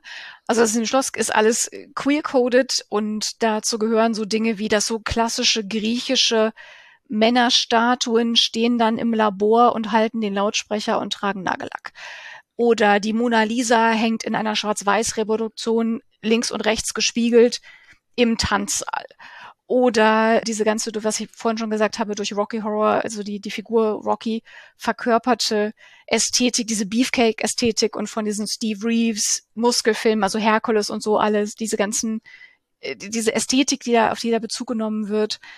Dann hast du natürlich auch so Kleinigkeiten wie Columbia hat rote Schuhe, was ein Verweis ist auf Wizard of Oz und wie in Wizard of Oz werden auch verschiedene Rollen von den gleichen Leuten gespielt. Also du hast halt in dieser Kirchenszene, Tim Curry spielt den Pfarrer und Magenta und Riff Raff spielen Angestellte dieser Kirche und die stellen dann wiederum dieses berühmte Bild äh, American Gothic nach, also dieser Farmer mit der Mistgabel und das sieht man dann hinterher wieder als Porträt in, in diesem Schloss und das hast du ja in Wizard of Oz auch, dass diese Charaktere sozusagen im Wunderland und außerhalb des Wunderlands von den gleichen Leuten gespielt werden. Eigentlich sollte Rocky Horror am Anfang auch in Schwarz-Weiß gedreht werden, wie Wizard of Oz, und dann in Farbe umschalten. Das haben sie aber verworfen, weil zu teuer. So. Genau wie sie nicht die Horrorfilme als Collage am Anfang geführt haben. Also Gedanke war, alle Filme, die genannt werden, im ersten Lied halt in Ausschnitt nochmal zu zeigen, um, um halt diese Intellektualität zu schaffen, in der ja natürlich auch die, wie sagen wir, die klassischen griechischen Statuen und so etwas zu verstehen sind, genau wie Leonardo da Vinci ja auch eine Figur ist, die ja, genau, äh, durchaus genau. als queer verstanden wird. Was du halt auch hast als queeres Thema ist halt, es gibt diese Szene, da hat Frankenfurter diesen, diesen grünen Laborkittel an und da ist halt so ein umgekehrter rosa Winkel drauf, was halt das Symbol ist, äh, unter den Nazis halt äh, schwule oder bisexuelle Männer in KZs einsortiert haben sozusagen und umgebracht haben. Und das wird sich halt angeeignet, das wird aber umgekehrt und gleichzeitig gibt es trotzdem noch diese, diese Gegenfigur von Dr. Scott, der halt ja auch die, die wieder einbrechende Norm symbolisiert, die jetzt reinkommt und irgendwie alles aufklärt, was da an, an Dekadenz und schrecklichen Dingen passiert, weil der seinen Neffen Eddie sucht, der ja eben auch aus der Vergangenheit äh, kommt. Und der hat halt einen deutschen Akzent, der total über, absurd übertrieben ist. Also der sagt bei jeder Gelegenheit, ach, so. Und der verweist ja eben wieder so auf Ex-Nazis, die jetzt in den USA weiter als Wissenschaftler arbeiten, vielleicht auch nicht Ex-Nazis sind ist auch wieder ein Verweis auf Dr. Seltsam und so weiter. Und das Thema hast du halt auch wieder drin und auch wieder so eine, so eine Zurückweisung, also durch Frankenfurter verkörpert von wir sind hier nicht das Opfer. Wir sind Boss. Und literally, Frankenfurter hat ein, eine Herz-Tattoo unter dem Boss steht. Dieser, der rosa Winkel wurde auch von der queeren Szene ungefähr um diese Zeit herum selber reclaimed und, äh, und aufgegriffen. Aber ja, natürlich, diese, es macht halt auch Bezüge deutlich dafür, wie, woher halt die ganzen Moralvorstellungen gerade kommen und wie nah dann doch eben Dinge wie Nixon an äh, Nazi-Ideologien gewesen sind ähm, im Kern. Das ist halt natürlich was, was man so kurz vor Thatcher gut sagen kann aus Großbritannien, aber was halt eben ihn auch noch ja sehr präsent werden wird, wie, wie das halt eben nicht weg ist und gleichzeitig eben politische Macht äh, gewinnen kann. Und äh, es ist halt eben auch tatsächlich der Moment kurz vor einer konservativen Wende. Also der, der Einbruch der, der Normen findet eben auch tatsächlich statt und Glenn wird auch sein, sein Ende äh, nehmen als ästhetische Bewegung kurz danach und Reagan wird Präsident werden in den USA. Also das sind halt als Sachen, die vielleicht vage man fürchtet äh, zu dem Moment, aber wo es halt noch nicht sicher ist, dass die konservative Wende wieder kommt. Aber die Wende, die, den, die der Hays Code gebracht hat, ist halt eben eine, die Richard O'Brien auch äh, bewusst ist, dass halt eben so Momente von Freiheit nicht notwendigerweise ja. anhalten müssen. Was ich auch noch gerne erwähnen würde, weil es auch relevant ist, sowohl für spätere Punk-Ästhetik als auch für die queeren Bezüge, sind die Kinky-Bezüge, die natürlich auch in Rocky Horror sind und wo Rocky Horror sich auch, also insbesondere der Film, sich auch visuell bedient. Also erstmal natürlich diese ganze Korsett, Netzstrümpfe, Strapse, High Heels Ästhetik, dann aber eben auch Frank es gibt eine Szene, da trägt Frankenfurter eine Lederjacke mit ganz vielen Buttons und peitscht Riff Raff aus. Dann hast du dieses ganze Machtverhältnis zwischen Frankenfurter und äh, seiner Dienerschaft, Riffraff und Magenta und eigentlich auch irgendwie so ein bisschen Columbia. Dann hast du dieses French Maid Outfit von Magenta. Es gibt diese Szene, wo Rocky mit goldenen Ketten angekettet ist auf sein Bett und äh, sich jetzt quasi zur Inspiration und Strafe für Eskapaden, äh, weil er ja schon äh, kurz nach seiner Erschaffung quasi sich nicht so benommen hat, wie er sollte und da jetzt äh, über de, ein, ein Glasfenster mit Atlas, äh, der die Welt trägt, äh, meditieren muss. Ja, du hast irgendwie dann so Voyeurismus, dass irgendwie Magenta und Columbia auf ihren Monitor gucken, wie Frankenfurter Bright und Janet verführt äh, nacheinander und so weiter und so fort. Also du hast auch da so ein sich aneignen von Dingen, die ja so diese, diese Gleichzeitigkeit von Dingen, die eigentlich als negativ bisher dargestellt worden sind, immer. Aber dadurch, dass halt vieles davon Frankenfurter tut und Frankenfurter einfach kein, du guckst nicht diesen Film und denkst, oh Gott, Frankenfurter ist aber eine furchtbare Person, sondern du denkst irgendwie, Frankenfurter ist sexy oder hot oder irgendwie auf jeden Fall eine positive Figur für das Publikum. Und von daher funktioniert das nicht, weil dann dadurch bekommen all diese Dinge eine andere Bedeutung. So. Weil Frankenfurter ein Byronic Hero ist und Byronic Heroes äh, eben diesen Film mitbestimmen und Hedonismus äh, und Normüberschreitung ja. werden ja. als etwas Positives äh, dargestellt. Ja. Ich meine, Frankenfurter an sich ist ja auch einfach schon genau das Subtext wird Text. Die queer-coded Villains, Frankenfurter ist nicht queer-coded. Frankenfurter schreit heraus, wie queer er ist. Und nimmt die Rolle des Villains an als queere Person. Und schreit auch das heraus. ja, das hast du schön gesagt. und hat auch kein Schamgefühl oder kein, kein Schuldbewusstsein. Also äh, diese ganzen moralischen Skrupel existieren halt nicht. Mhm. So, was halt einerseits ein Horror-Trope ist, aber andererseits eben auch wieder so ein Befreiungsding. Genau, andererseits ist es auch befreiend und sexy. Ja, genau. Genau. Ja, es endet halt, also Rocky Horror endet äh, in der, erstmal einer großen Tanznummer, bei der auf dem Fest, zu dem Frankenfurter seine Gäste eingeladen hat. Und ja, dort wird halt eben mit Key und Brett und Janet äh, führt er Tanznummern auf, wo er sie halt vereinnahmt und gleichzeitig im Mittelpunkt steht und äh, ja, äh, die mit äh, mit Pool und allem äh, Sprungturm enden. Also wirklich halt sehr. Ja, die Orgie im Pool. Also das ist so der einzige Teil, wo es halt nicht so explizit wird, dass es ein Porno wäre. Aber es ist sehr eindeutig, äh, dass eigentlich gemeint ist, dass die jetzt nicht nur sich küssen untereinander. So. Ja, genau. Das, da, da, da greift es auf die äh, Bildsprache äh, zurück, ja. die eben der Hays Code etabliert hat. Äh, das und die wir halt auch alle wissen, so. Dass sie ja, hier nur küssen. bedeutet nicht ja. notwendigerweise nur. Ja.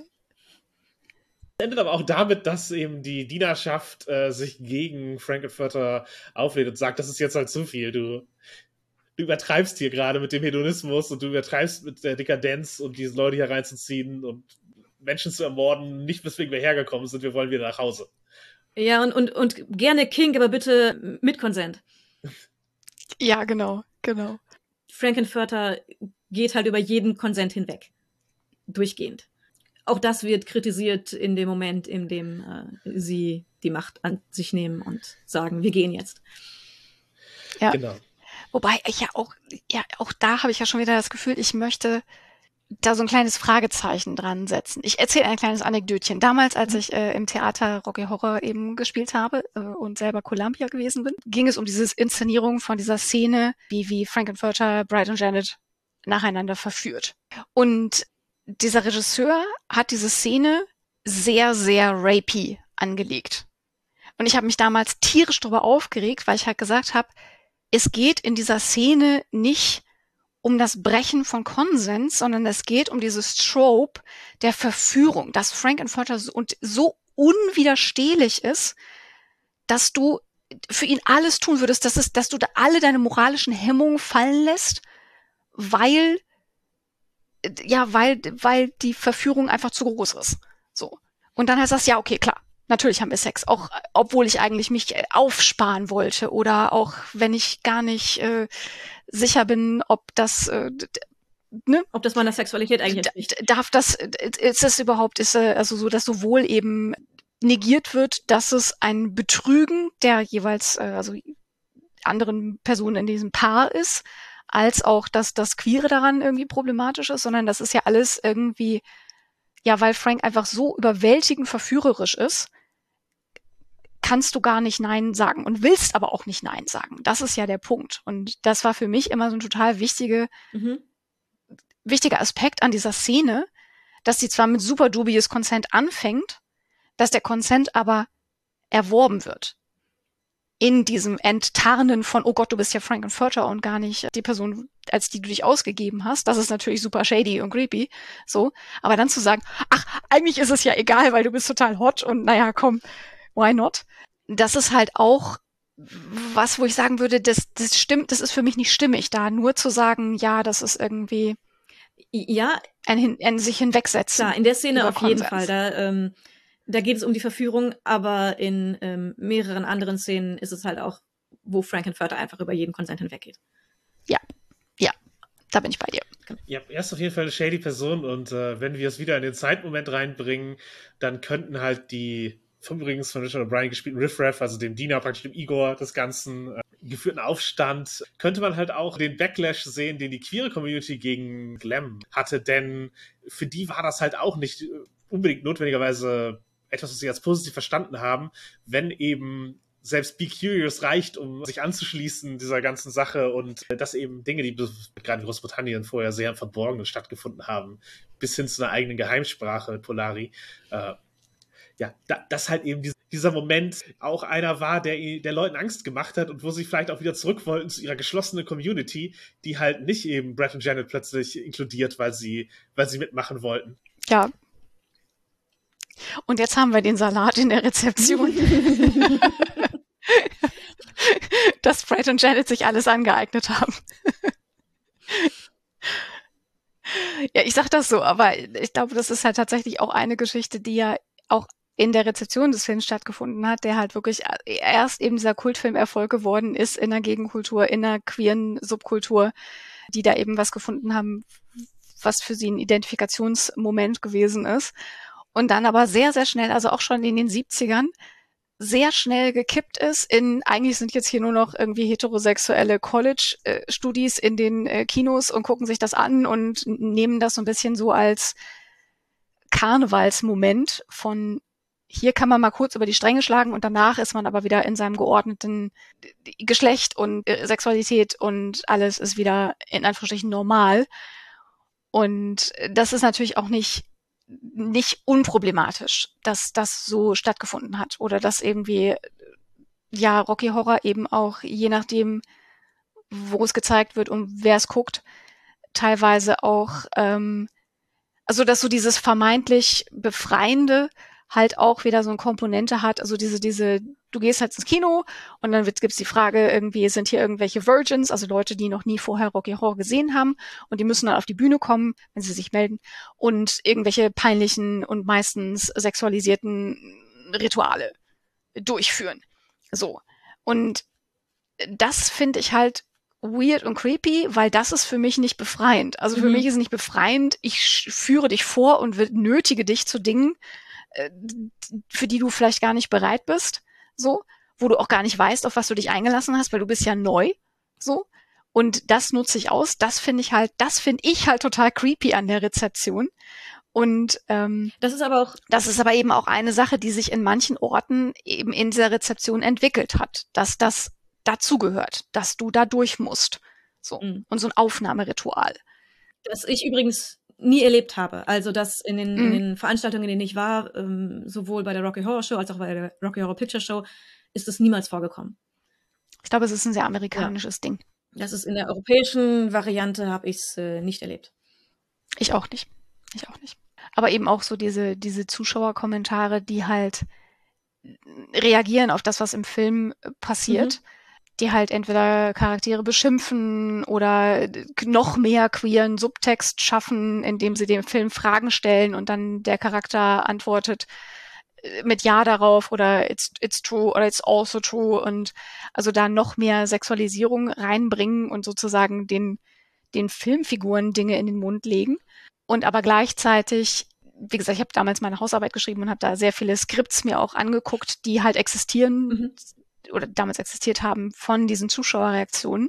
Und es ist total interessant, weil du je nachdem, wo du bist und wann du bist, die sich halt ändern und auch auf politische Entwicklungen reagieren und eben durchaus auch konservativ sein können. Also, dass halt ja nicht alles, was das Publikum zu dem Film sagt oder dem Film, den Filmfiguren in den Mund legt durch einen Dialog, ist notwendigerweise progressiv ich glaube auch inhärent wird man etwas konservativ, wenn man versucht, eine Kultur anhand eines einzelnen Artefakts über ja. Jahrzehnte aufrechtzuerhalten und zu kodifizieren. Also das ist äh, bis zu einem gewissen Grad schwingt das Konservative einfach ja. äh, mit dabei. Ja, ich, ich wollte auch direkt eingreifen, nämlich bei den Zuschauerreaktionen. Ich habe das Musical, wie gesagt, sehr, sehr oft gesehen und konnte so die Entwicklung von den 90ern bis jetzt, und damit meine ich, ich habe es dieses Jahr im Theater gesehen, ähm, mitverfolgen. Und die Zuschauerreaktionen entwickeln sich. Also es gibt Basics, das Reiswerfen, dass man eine ähm, Zeitung benutzt, um sich vor dem Regen zu schützen und so weiter. Äh, die sind immer gleich. Aber ansonsten entwickeln sich die Zuschauerreaktionen. Und das ist nach Orten getrennt, aber eigentlich da auch viel, ich sag mal so, tourneebegleitend. Und in den 90ern, weiß ich, gab es äh, die Situation, dass verschiedene von den Charakteren, wenn deren Name genannt wird, reagiert das Publikum auf irgendeine Weise. Und um die Zuhörenden, die wissen, worüber ich rede, zu erfreuen, sage ich jetzt einmal Dr. Everett Scott.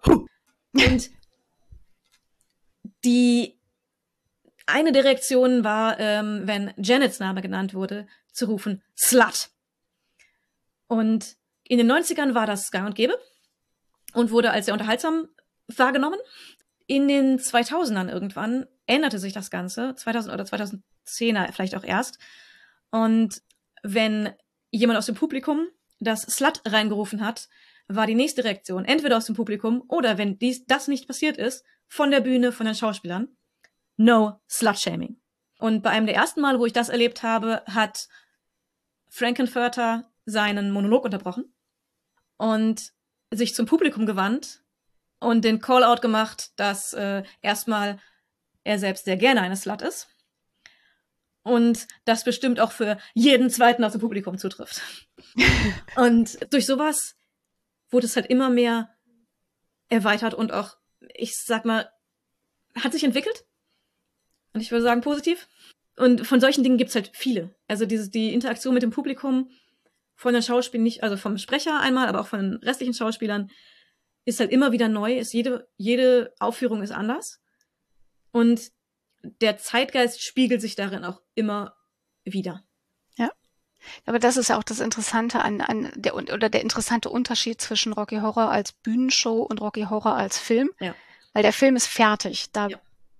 da können wir nur noch entscheiden, was wir, was wir reinrufen, was wir reinwerfen. Und ähm, es ist halt nichts Interaktives. Aber wenn du eine Theatershow hast, da kann natürlich viel mehr Interaktivität stattfinden und da können halt auch sozusagen in der Performance selber die Updates stattfinden, ja. die man sich wünscht, in welche Richtung auch immer. So, das finde ich halt auch wieder cool. Also ich hätte fast mehr Bock, mir äh, Rocky Horror im Theater anzugucken als im Kino, mhm. weil ich glaube einfach, dass es im also das liegt natürlich auch so ein bisschen daran, dass ich es halt im Theater selber auch gespielt habe und einfach so diese direkte Interaktion, weil es halt auch ein winzig kleines Theater war und die Leute teilweise zwei Armlängen entfernt von uns gesessen haben. So. Und äh, das ist einfach ein anderes Ding. Du tust was und du kriegst eine direkte Reaktion. So. In die eine wie in die andere Richtung.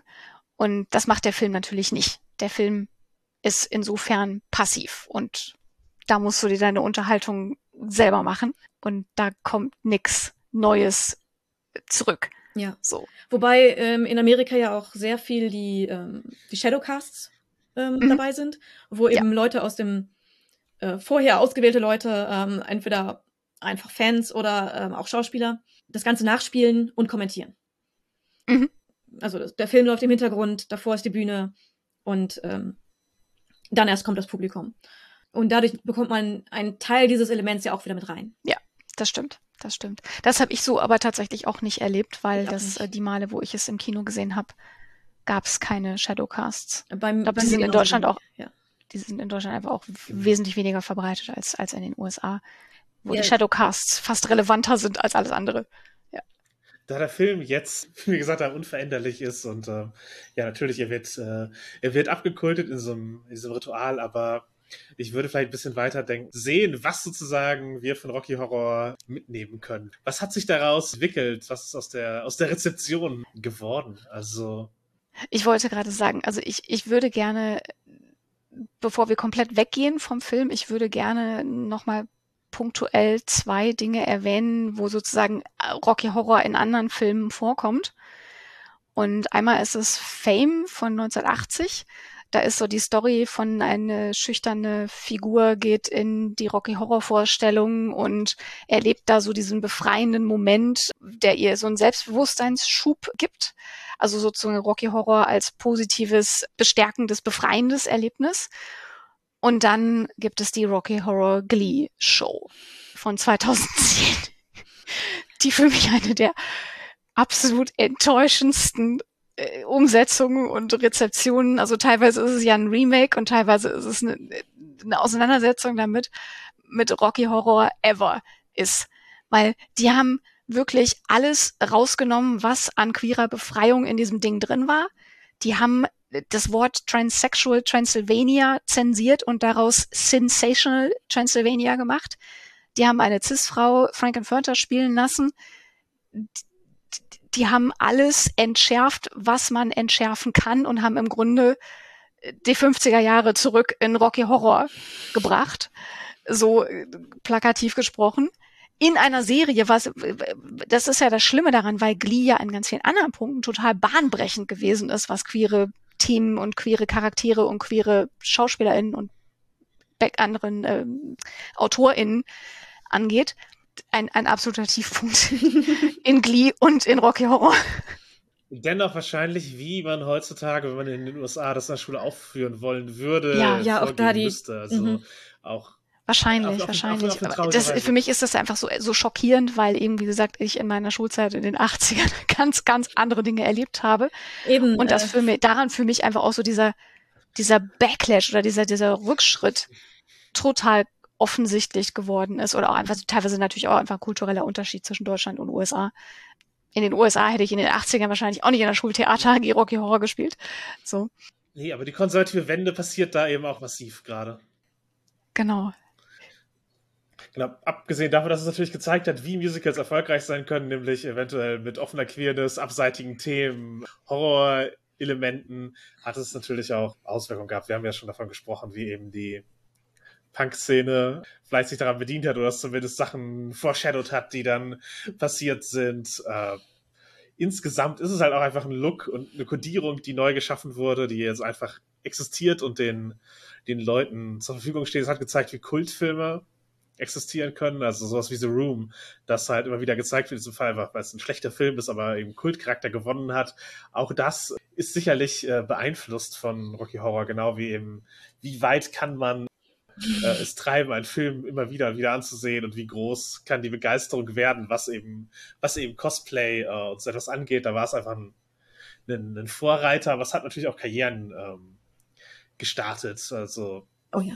von Susan Sarandon, die dort ständig aufgetreten ist. Meatloaf hat, hat war auch äh, jemand, der ja erst danach zu, zu seinem vollen Starroom äh, gekommen ist, aber ich würde sagen, die Breakout-Person ist auf jeden Fall Tim Curry, der vorher überhaupt kein Bühnenschauspieler war, geschweige denn Berührungen in Hollywood hatte. Also der wäre nicht nach LA gezogen, äh, wenn äh, nicht Rocky Horror dort gespielt worden wäre.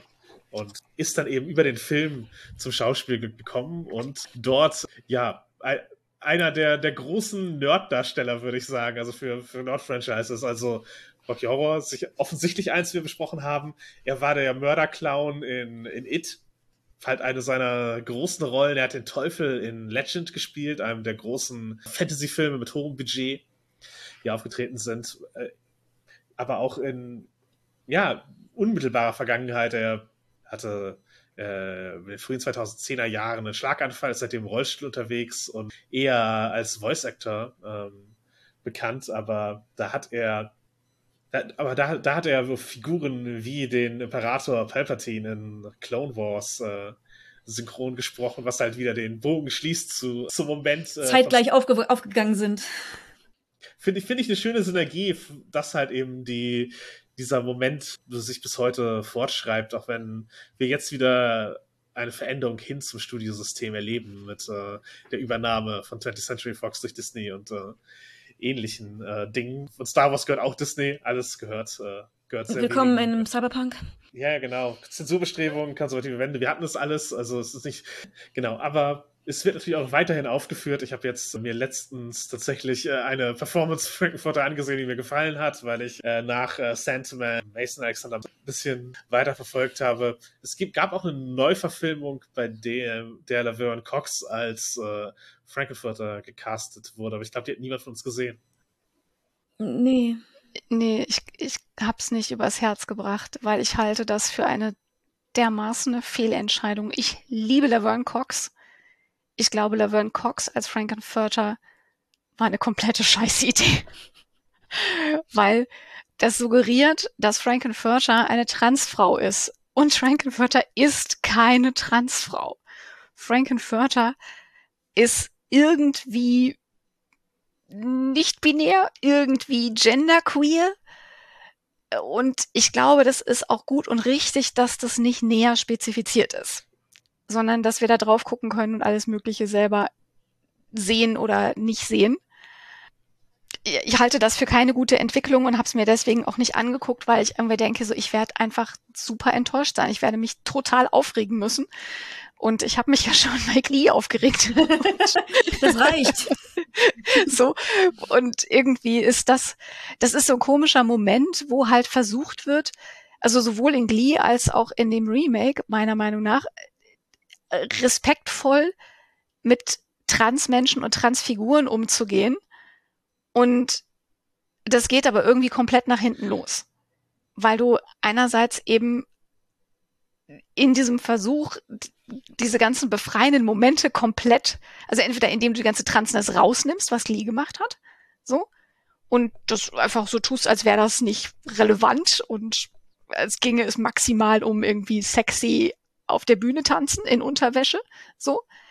Oder du definierst halt Frankenfurter eben durch diese Besetzung mit einer Transfrau als Transfrau, was auch wieder eine scheiß Idee ist, weil du eben damit Dinge festschreibst, die nicht festgeschrieben sind und eben auch dann wieder natürlich einen Charakter erzeugst, wo plötzlich eine Transfrau irgendwie ja wieder eine Mörderin ist und eben wieder in diese ganzen Klischees reinfällt in einer Zeit, wo es einen harten Anti-Trans-Backlash gibt.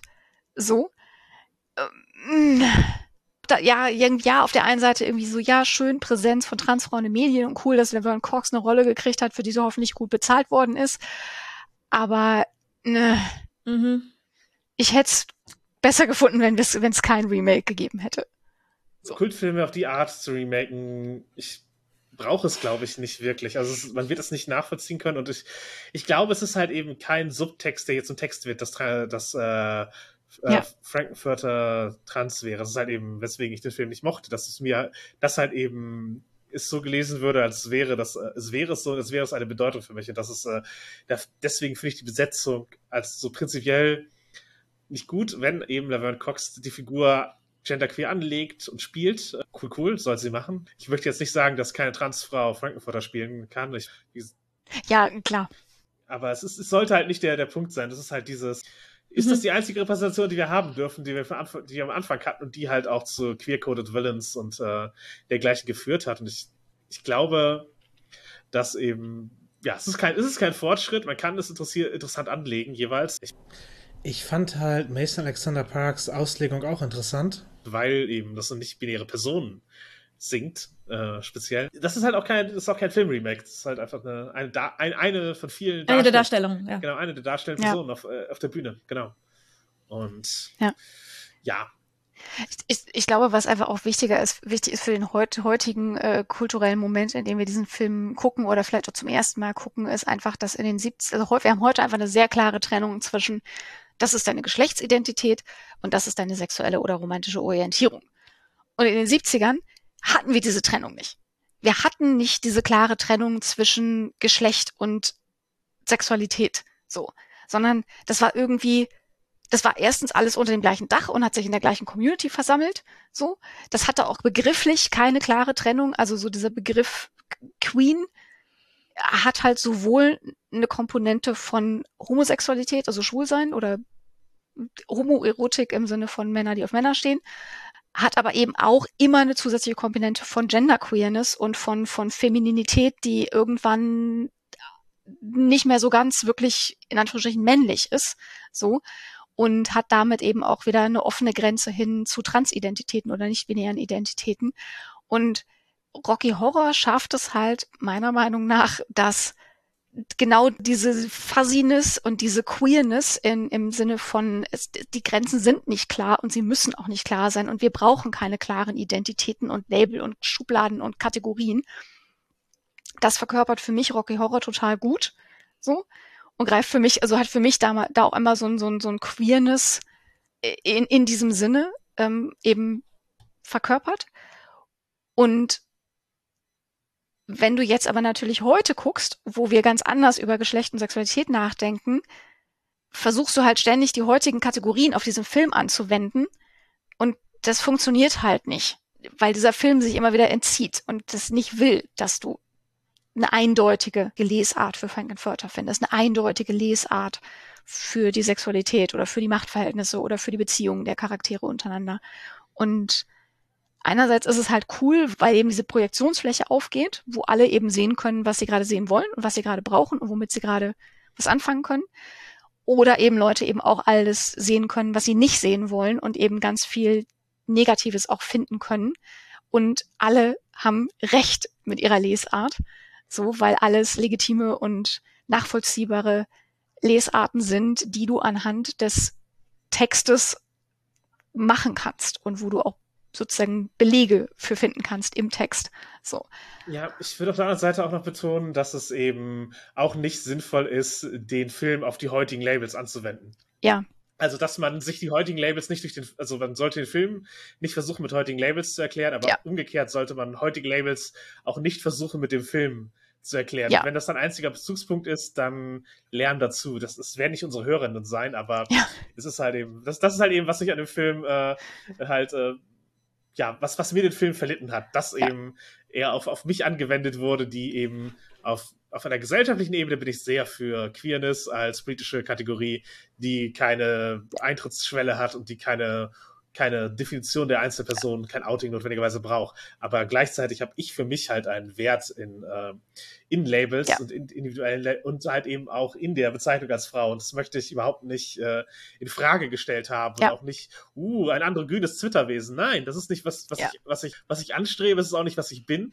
Und entsprechend kann niemand in diesem Film meine Entsprechung sein und mein Vorbild. Und dem, wenn ich mich eben da in, diese, in diesen Film hineinbegeben würde, dann wäre das halt ein, ein Cosplay von Glam-Ästhetik, die ich aber in meinem Leben halt nie gefahren habe. Genauso wenig wie ich äh, jemals Punk-Ästhetik gefahren habe. Psychobilly wäre da halt am nächsten dran, aber das ist in dem Film halt nur als eben, ja, als die straight-coded Personen mhm. äh, oder ja. eben als Eddie, der, der, der verstorben ist, äh, ja. repräsentiert. Also es gibt, es gibt mich nicht in diesem Film und ja. deswegen, ja, hab, hat er für mich halt nicht diesen, diesen befreienden Moment. Und ich glaube, mit der Zeit wird das halt immer mehr ein kulturelles Relikt werden. Mhm. Und der Versuch ist halt, äh, als solches sollten auch Leute, die den eben heute am Leben halten, betrachten und nicht als etwas, wo versucht wird, eine Relevanz zu erzwingen, die, die in eins zu eins nicht mehr da ist. Es ist auch okay, wenn Filme weitergehen. Es ist, äh, der, die Erschaffung des Films ist weiter weg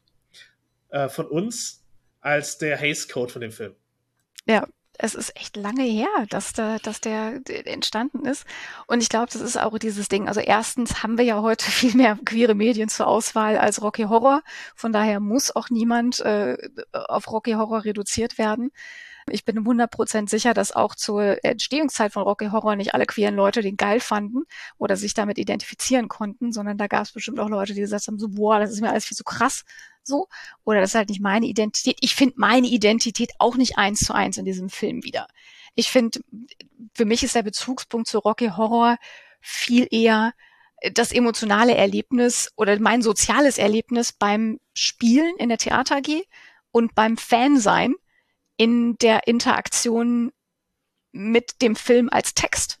Weil für mich ist das Rumnörden ist schon auch Spaß und cool, da die ganzen Bezüge zu finden und dann zu gucken, irgendwie so, oh, und die ganzen Filme anzugucken, die Rocky Horror halt referenziert. Das mhm. ist für mich auch Spaß und Unterhaltung und Fandom, was durch den Film gekommen ist. Und ich habe da jetzt aber auch nicht, dass ich den Film gucke und denke so, oh, das bin ich. Da oder das will ich sein. So, sondern es ist eher so dieser Vibe oder das ist so diese, diese Botschaft von Hinterfragen von tun uns diese Grenzen und Kategorien eigentlich gut, ja oder nein? Dieses, was spricht eigentlich dagegen, queer zu sein? So. Das ist für mich eher der, der, der emotionale Bezug zu diesem Film. Und ich kann es aber total verstehen, dass das super nervt, wenn man das ständig so angetragen kriegt, so nach dem Motto, hier, du kannst dich damit doch bestimmt total identifizieren. Das fühlt sich für mich so an, wie, wie ich wahrscheinlich meine Reaktion auf The L-Word gewesen ist, wo dann immer alle Leute hier, aber guck mal, da sind doch Femmes. Und ich so, nein, ich habe null Identifikation mit The L-Word. Das spricht mich null an. Ich kann dessen kulturelle äh, äh, irgendwie Bedeutung anerkennen, aber ich habe null Interesse, es zu sehen und ich habe auch keine positiven Gefühle dazu. So. Und so stelle ich mir vor, dass vielleicht du, deine Reaktion eine ähnliche ist, dass ständig andere Leute sagen, aber das ist doch hier voll was für dich und du kommst doch hier vor und du so. Da wird doch sogar transsexuell gesagt. Und Nein. Äh, so. Ja, toll. Mhm. Ja, genau, genau. Ja, ich habe ähnliche Reaktionen auch. Also Drag Race wird mir halt ja. noch viel mehr angetragen oder auch da sind meine Reaktionen auch noch stärker. Ja. Ähm, aber genau. Serena, hast du einen Film, der dir qua Identität angetragen wird, den, den du nicht ähm, magst? Eigentlich jegliche BDSM-Filme. Secretary. Ja, ich habe keinen gesehen. Keinen einzigen. Ich werde es auch nicht tun. Ähm, ich, Secretary ist gut. Ja, das höre ich immer wieder. Ähm, mein, mein, Problem ist, ich, ich habe kein Interesse an Machtgefälle. Und deswegen sind hm. alle Filme, die Machtgefälle zeigen, für mich erstmal uninteressant. Wenn das der Hauptteil des Films ist, dann interessiert er mich nicht. Da, da fühle ich schon ein bisschen mit. Auch bei, bei Rocky Horror habe ich es auch. Es gibt keine Person, mit, mit der ich mich identifizieren würde. Es gibt aber durchaus Person, Personen, auf die ich crushen kann. Mhm. Also Aspekte von Frankenfurter auf jeden Fall. Ähm, und ja, ne? für mich aber auch ganz klar Columbia und die Entwicklung von Columbia ah. innerhalb des Films. Denn ja, sie ist halt irgendwie vage queer, ähm, hat irgendwie ein Thing mit Magenta laufen, mhm. ist äh, verschossen in äh, Frankenfurter und in Eddie mhm. und offensichtlich auf, steht auf eine, eine große Bandbreite auf, an Personen. Mhm. Das hat mich jetzt weniger angesprochen an ihr, aber es gibt den Punkt, sehr lange wird sie ja von, von Frankenfurter behandelt, als wäre sie eine seiner Untergebenen, was mhm. sie nicht ist. Ja. Und irgendwann stellt sie sich hin und sagt, nein, bis hierhin und ja. nicht weiter. Das ist mir zu viel. Ja. Du behandelst ja. mich schlecht, du behandelst andere schlecht. Ich gehe nicht mehr mit, ich trenne mich. Mhm. Und das war der Moment, in dem ich auf sie gecrushed habe. Ja. Wo sie für sich selbst aufsteht und sagt, das hier ist, ja, ich mag dich, aber das hier ist toxisch und ich will das ja. nicht. Ja. Und das war für mich ein, ein, wo ein weiblicher, queerer Charakter gesagt hat, hier ist meine Grenze, respektiere Mhm. die bitte. Und ich gestalte mein Leben als weibliche, queere Person, wie ich es möchte. Mhm. Nicht, wie andere mich haben wollen. Ich musste gerade auch nochmal durch. Das ist so, es ist so ein cooler Moment. Ich habe ja, wie gesagt, Columbia auch gespielt und habe von daher auch so einen Platz in meinem Herzen für, für diesen äh, Charakter. Und ich habe gerade nochmal gedacht, das ist auch mit diesem, mit diesem Outfit, das ist auch so eine coole Szene vom Outfit her, weil vorher hat sie halt auch so dieses, dieses Showkostüm und dieses Mhm. kleine, dieses Shorts und den Zylinder und das Glitzerzeug und diese, diese Widerstandsszene, da hat sie halt einen löchrigen, gestreiften Pyjama an. Herrenpyjama im Grunde an, weil es ist kein femininer Schnitt. So. Mhm. Und stellt sich halt hin und diese ganze Sexiness und verführerisch und diese ganze Pin-Up-Ästhetik ist halt weg. So. Und das ist so der Moment, wo sie sagt, nein. Und das finde ich halt auch, das, jetzt, ne, wo wir darüber reden, äh, fällt mir das auch zum ersten Mal so wirklich auf. Und das ist aber auch was, was ich an Rocky Horror so mag, dass du immer wieder neue Aspekte finden kannst, je nachdem, mit wem du drüber redest oder welchen Aspekt du dir gerade anguckst. Ob du dir die Nippes-Figuren anguckst und überlegst, was alles so im Bühnenbild ist und Absurditäten oder Filmzitate oder whatever oder persönliche Bedeutungen. Und das macht's für mich einfach auch immer, immer noch interessant und spannend, über diesen Film nachzudenken. Ja, die Liebe zum Detail Ja. erlaubt dem Film eben, dass er auch einfach immens wiedersehbar ist. Ja. Also der Wiederschauwert ist halt groß. Der ist halt. Ja. Es ist halt auch kein Zufall, dass eben der Film so verfangen hat, weil eben er bietet das Material. Wir haben jetzt Ja. schon fast zwei Stunden darüber gesprochen, was da intertextuell möglich ist mit diesem Film. Ja. Wie tief die Ebenen und die Bedeutungen sind. Und das zeigt sich halt eben auch auf der Leinwand und das zeigt sich auf der Bühne. Und deswegen sehen so viele Leute es halt auch wieder und wieder, weil es halt eben diese, diese Projektions- und auch Diskussionsfläche bietet. Ja, im Prinzip könnten wir über jedes Thema, das wir heute angesprochen haben, eine Ja. eigene Podcast-Folge machen. Ja, Ja. es gibt garantiert Leute, die einen äh, Rocky Horror Podcast haben und Und den Film von vorne bis hinten oder das, das Musical von vorne bis hinten durchanalysieren. Ja, absolut. Ja. ja, und seien wir ehrlich, um auf Musicals zurückzugreifen, die wir schon hatten, bei Cats ginge das nicht. Ja, Es gibt kein Ende, Leute, wer, wer beim Musical das diese Tiefe anbietet, Ja, also nix. Ich glaube, das ist für mich halt auch so eine Geschichte, dass ich, ich mag einfach, also mich hat von Anfang an also diese Intertextualität, diese Referenzen, diese Bezüge, diese, diese Awareness für den kulturellen Kontext und gleichzeitig auch so ein, so eine gewisse Respektlosigkeit, sich zu bedienen bei dem, was da ist an, an kulturellem Zeug, so. Und damit verbunden auch wieder so eine, ich eigne mir Dinge an Mhm. von denen gesagt wird, das ist nicht deins, das ist nicht für dich. Und ich sage, nee, ich nehme das aber jetzt. So, ich mache da jetzt was mit. Und das ist, ja, das mag ich nicht nur an Rocky Horror, aber ich mag es auch sehr an Rocky Horror und auch so diese künstliche Ästhetik, dass du irgendwie denkst, du denkst in keinem Moment, dass es ein realistischer Film ist, sondern es ist von vornherein so diese, diese erhö diese überhöhte Ästhetik und dieses Performative und das finde ich persönlich halt auch in Filmen wie Acht Frauen von François Ozon oder But I'm a Cheerleader von Jamie Babbitt oder und so weiter. Also so, so Filme, die so eine Künstlichkeit reinbringen, die mich total anspricht.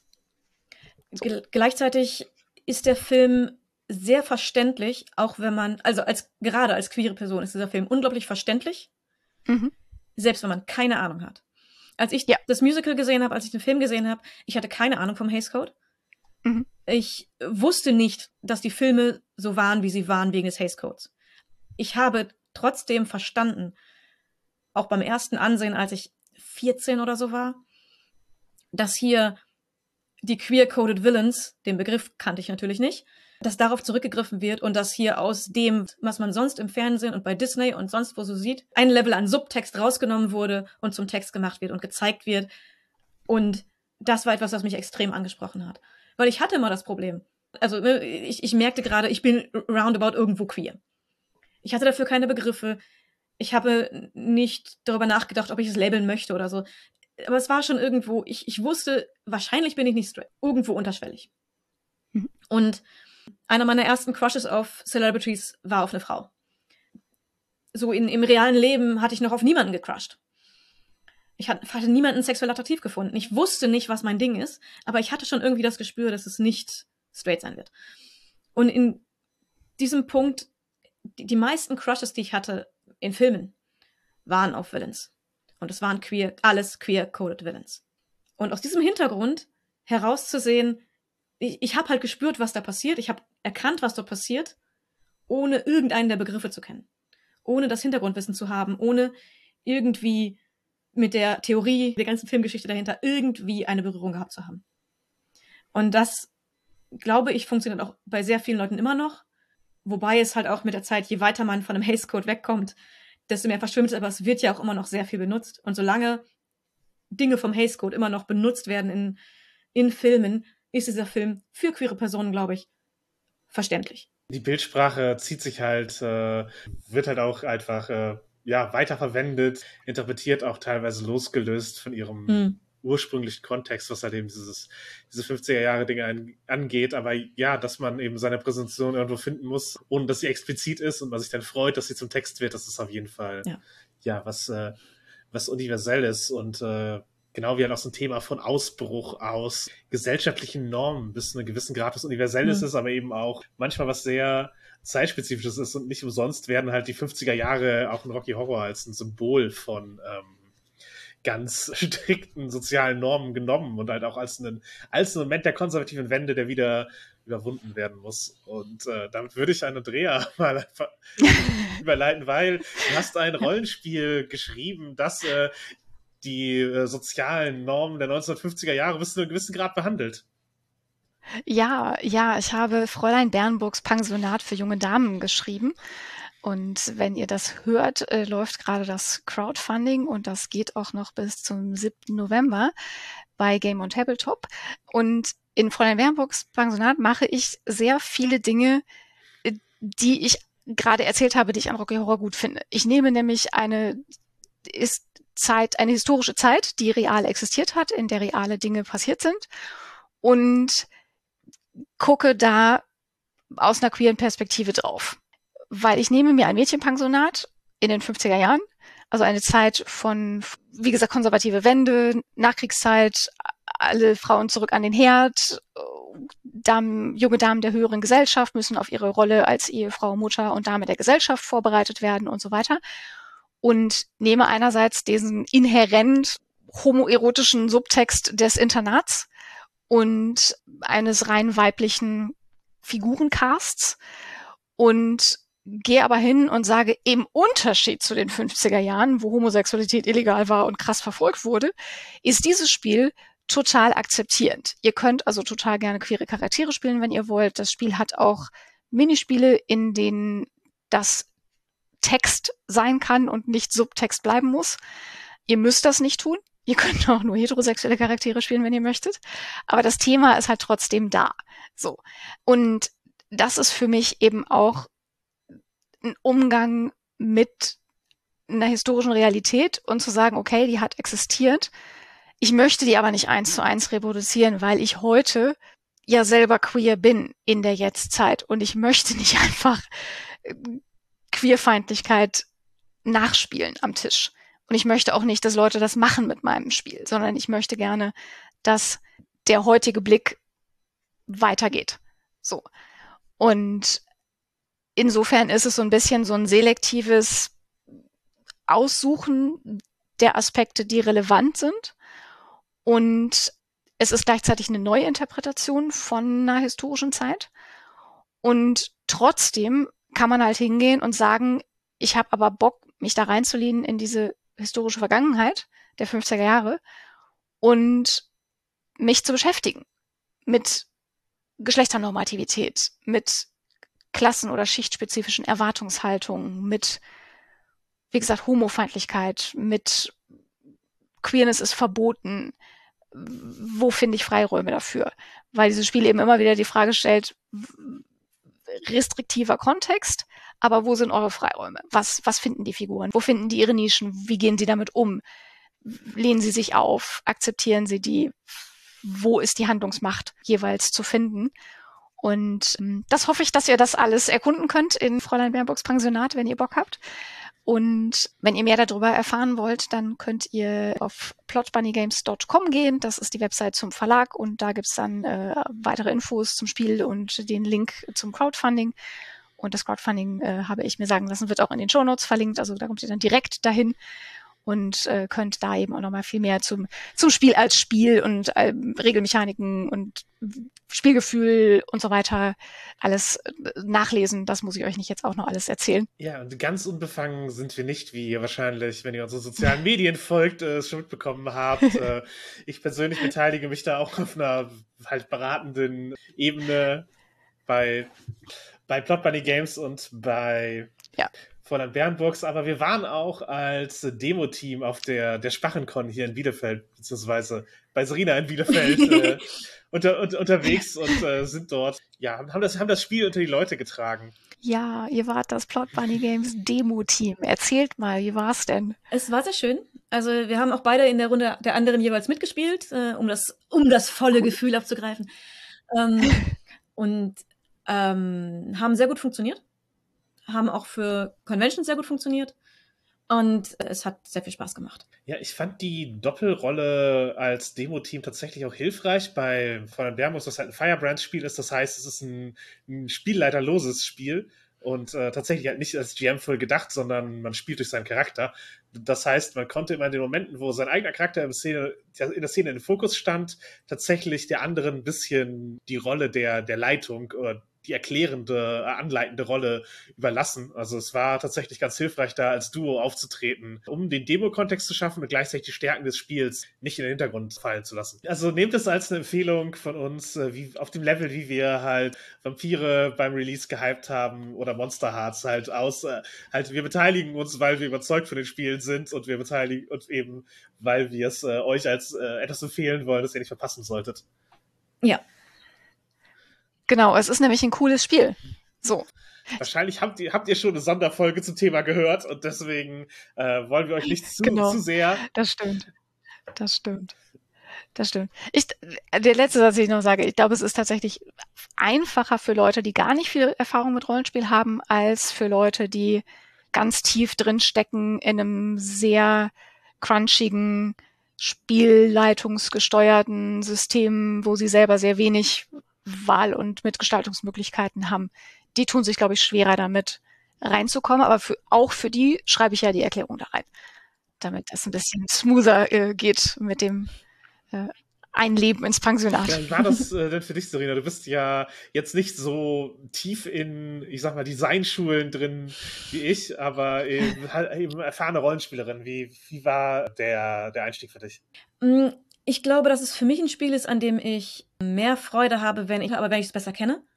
Dass wenn ich selber weiß, welche, schon aus dem Kopf weiß, welche Szenentypen es gibt, welche Spiele für welche Situationen, was ich gerade vielleicht cool fände dazu. Also ich glaube, es ist ein Spiel mit hohem Wider Wiederspielwert.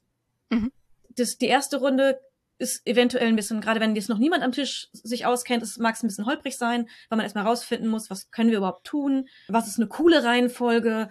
Und, aber wenn man das Ganze schon ein bisschen kennt, ist es, wird es, glaube ich, einfacher, gerade in dem Aussuchen, welche Szene passt zu meiner Idee. Äh, weil wenn mhm. man das, glaube ich, zusammen hat, dann kann man da richtig geile Sachen mitmachen. Deswegen würde ich sagen, ist es für mich ein Spiel, das an Wert gewinnt durch Wiederspielen. Mhm. Ich würde das für alle Firebrands-Spiele unterschreiben. Ja. Ich würde das aber auch für ganz viele andere Spiele unterschreiben, mhm. die halt nicht speziell als One-Shot-Spiele geschrieben sind. Ja weil auch, äh, keine Ahnung, auch Monster Hearts macht mehr Spaß, wenn du gecheckt hast, wie es funktioniert. Äh, ich vermute, auch DSA macht mehr Spaß, wenn du gecheckt hast, wie es funktioniert und was daran cool ist. Und insofern denke ich, es, es ist für ein, für ein Spiel, was eigentlich ein One-Shot-Spiel ist, ein bisschen, erfordert ein bisschen mehr sich drauf einlassen, als, keine Ahnung, Lasers und Feelings oder irgendwas anderes äh, die, für die Königin oder so. Es ist aber gleichzeitig erheblich leichter da reinzukommen, als wenn du jetzt erstmal ein 300 Seiten Regelwerk oder wenn zumindest eine Person das 300 Seiten Regelwerk gelesen haben muss und es dann allen anderen erklären muss, sondern das macht halt Firebrands, erklärt halt dir das Spiel, während du es spielst.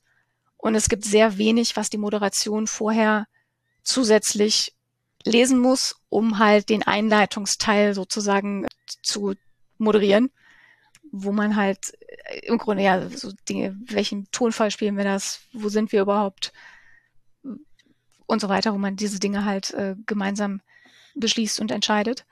Und danach finde ich eigentlich, ist es relativ moderationsentlastend zu spielen, weil das Spiel selber so viel Leitungsaufgaben übernimmt und so viel Orientierung eingebaut hat. Ja, man muss sich halt dann gewöhnen, für seine Charakter- und Handlungsoptionen nicht auf den eigenen Bogen zu schauen, sondern eben in die Liste der, der möglichen Szenen. Aber wenn das geschafft Ja. ist, dann äh, denke ich, läuft Ja. es ganz gut. Ja. Und äh, auch gemerkt haben wir in der Runde auch, dass wenn man erstmal äh, in einer Szene drin ist und weiß, welche anderen Szenen man noch zur Auswahl hat, dass es sich ganz harmonisch und organisch ergeben kann, in welche Szene man als Mhm. nächstes geht. Ich, will, ich weiß, welches, welches Segment es als nächstes geht, nämlich äh, unsere Shoutouts. Ich würde ja, do it. Und äh, wenn ihr uns äh, entsprechend äh, Feedback hinterlassen wollt, dann könnt ihr das tun. Nerd ist ihr Hobby at gmail.com ist unsere E-Mail-Adresse. Nerd ist ihr Hobby.de ist unsere Webseite. Da könnt ihr auch unter den einzelnen Episoden jeweils kommentieren. Ihr könnt natürlich auch auf den sozialen Medien kommentieren. Wir sind auf FatLife, Facebook und Twitter zu finden. Bei Twitter sicherlich am aktivsten, aber wir freuen uns über alle Kommentare überall und antworten auch in der Regel. Ihr könnt natürlich, äh, und das äh, möchte ich anraten, wenn ihr uns ja beliebt machen wollt und so sehr liebt wie die Fox Werbeabteilung äh, Rocky Horror, dann solltet ihr fünf Sterne Bewertungen hinterlassen bei Spotify oder fünf Sterne Rezensionen bei iTunes und auf jeden Fall ja uns beliebt äh, machen, über uns sprechen und dann werden wir Euch Mitternacht treffen, um Doppelfolgen von Nerd ist ihr Hobby zu Oh, hören. ja. Genau, das, das solltet ihr alles auf jeden Fall tun. Aber wir gehen halt äh, auch gerne mit äh, Beispiel voran und hypen auch äh, andere Dinge. Sicherlich natürlich auch ab und an Dinge, bei denen wir selbst aufgetreten sind. Im Kontext der Folge möchte ich auch noch einmal darauf hinweisen, dass ich bei Nerdgasm zu Gast war, schon vor einer Weile. Da habe ich über den Comics Code, den Haze Code gesprochen und äh, für die BDSM-Freundinnen darüber, wie Spanking als äh, Symbolik für Sex- und Beziehungsentwicklung unter dem Haze Code verwendet wurde. Also hörenswert im Kontext dieser Folge. Aber Andrea, hast du Tipps gebracht?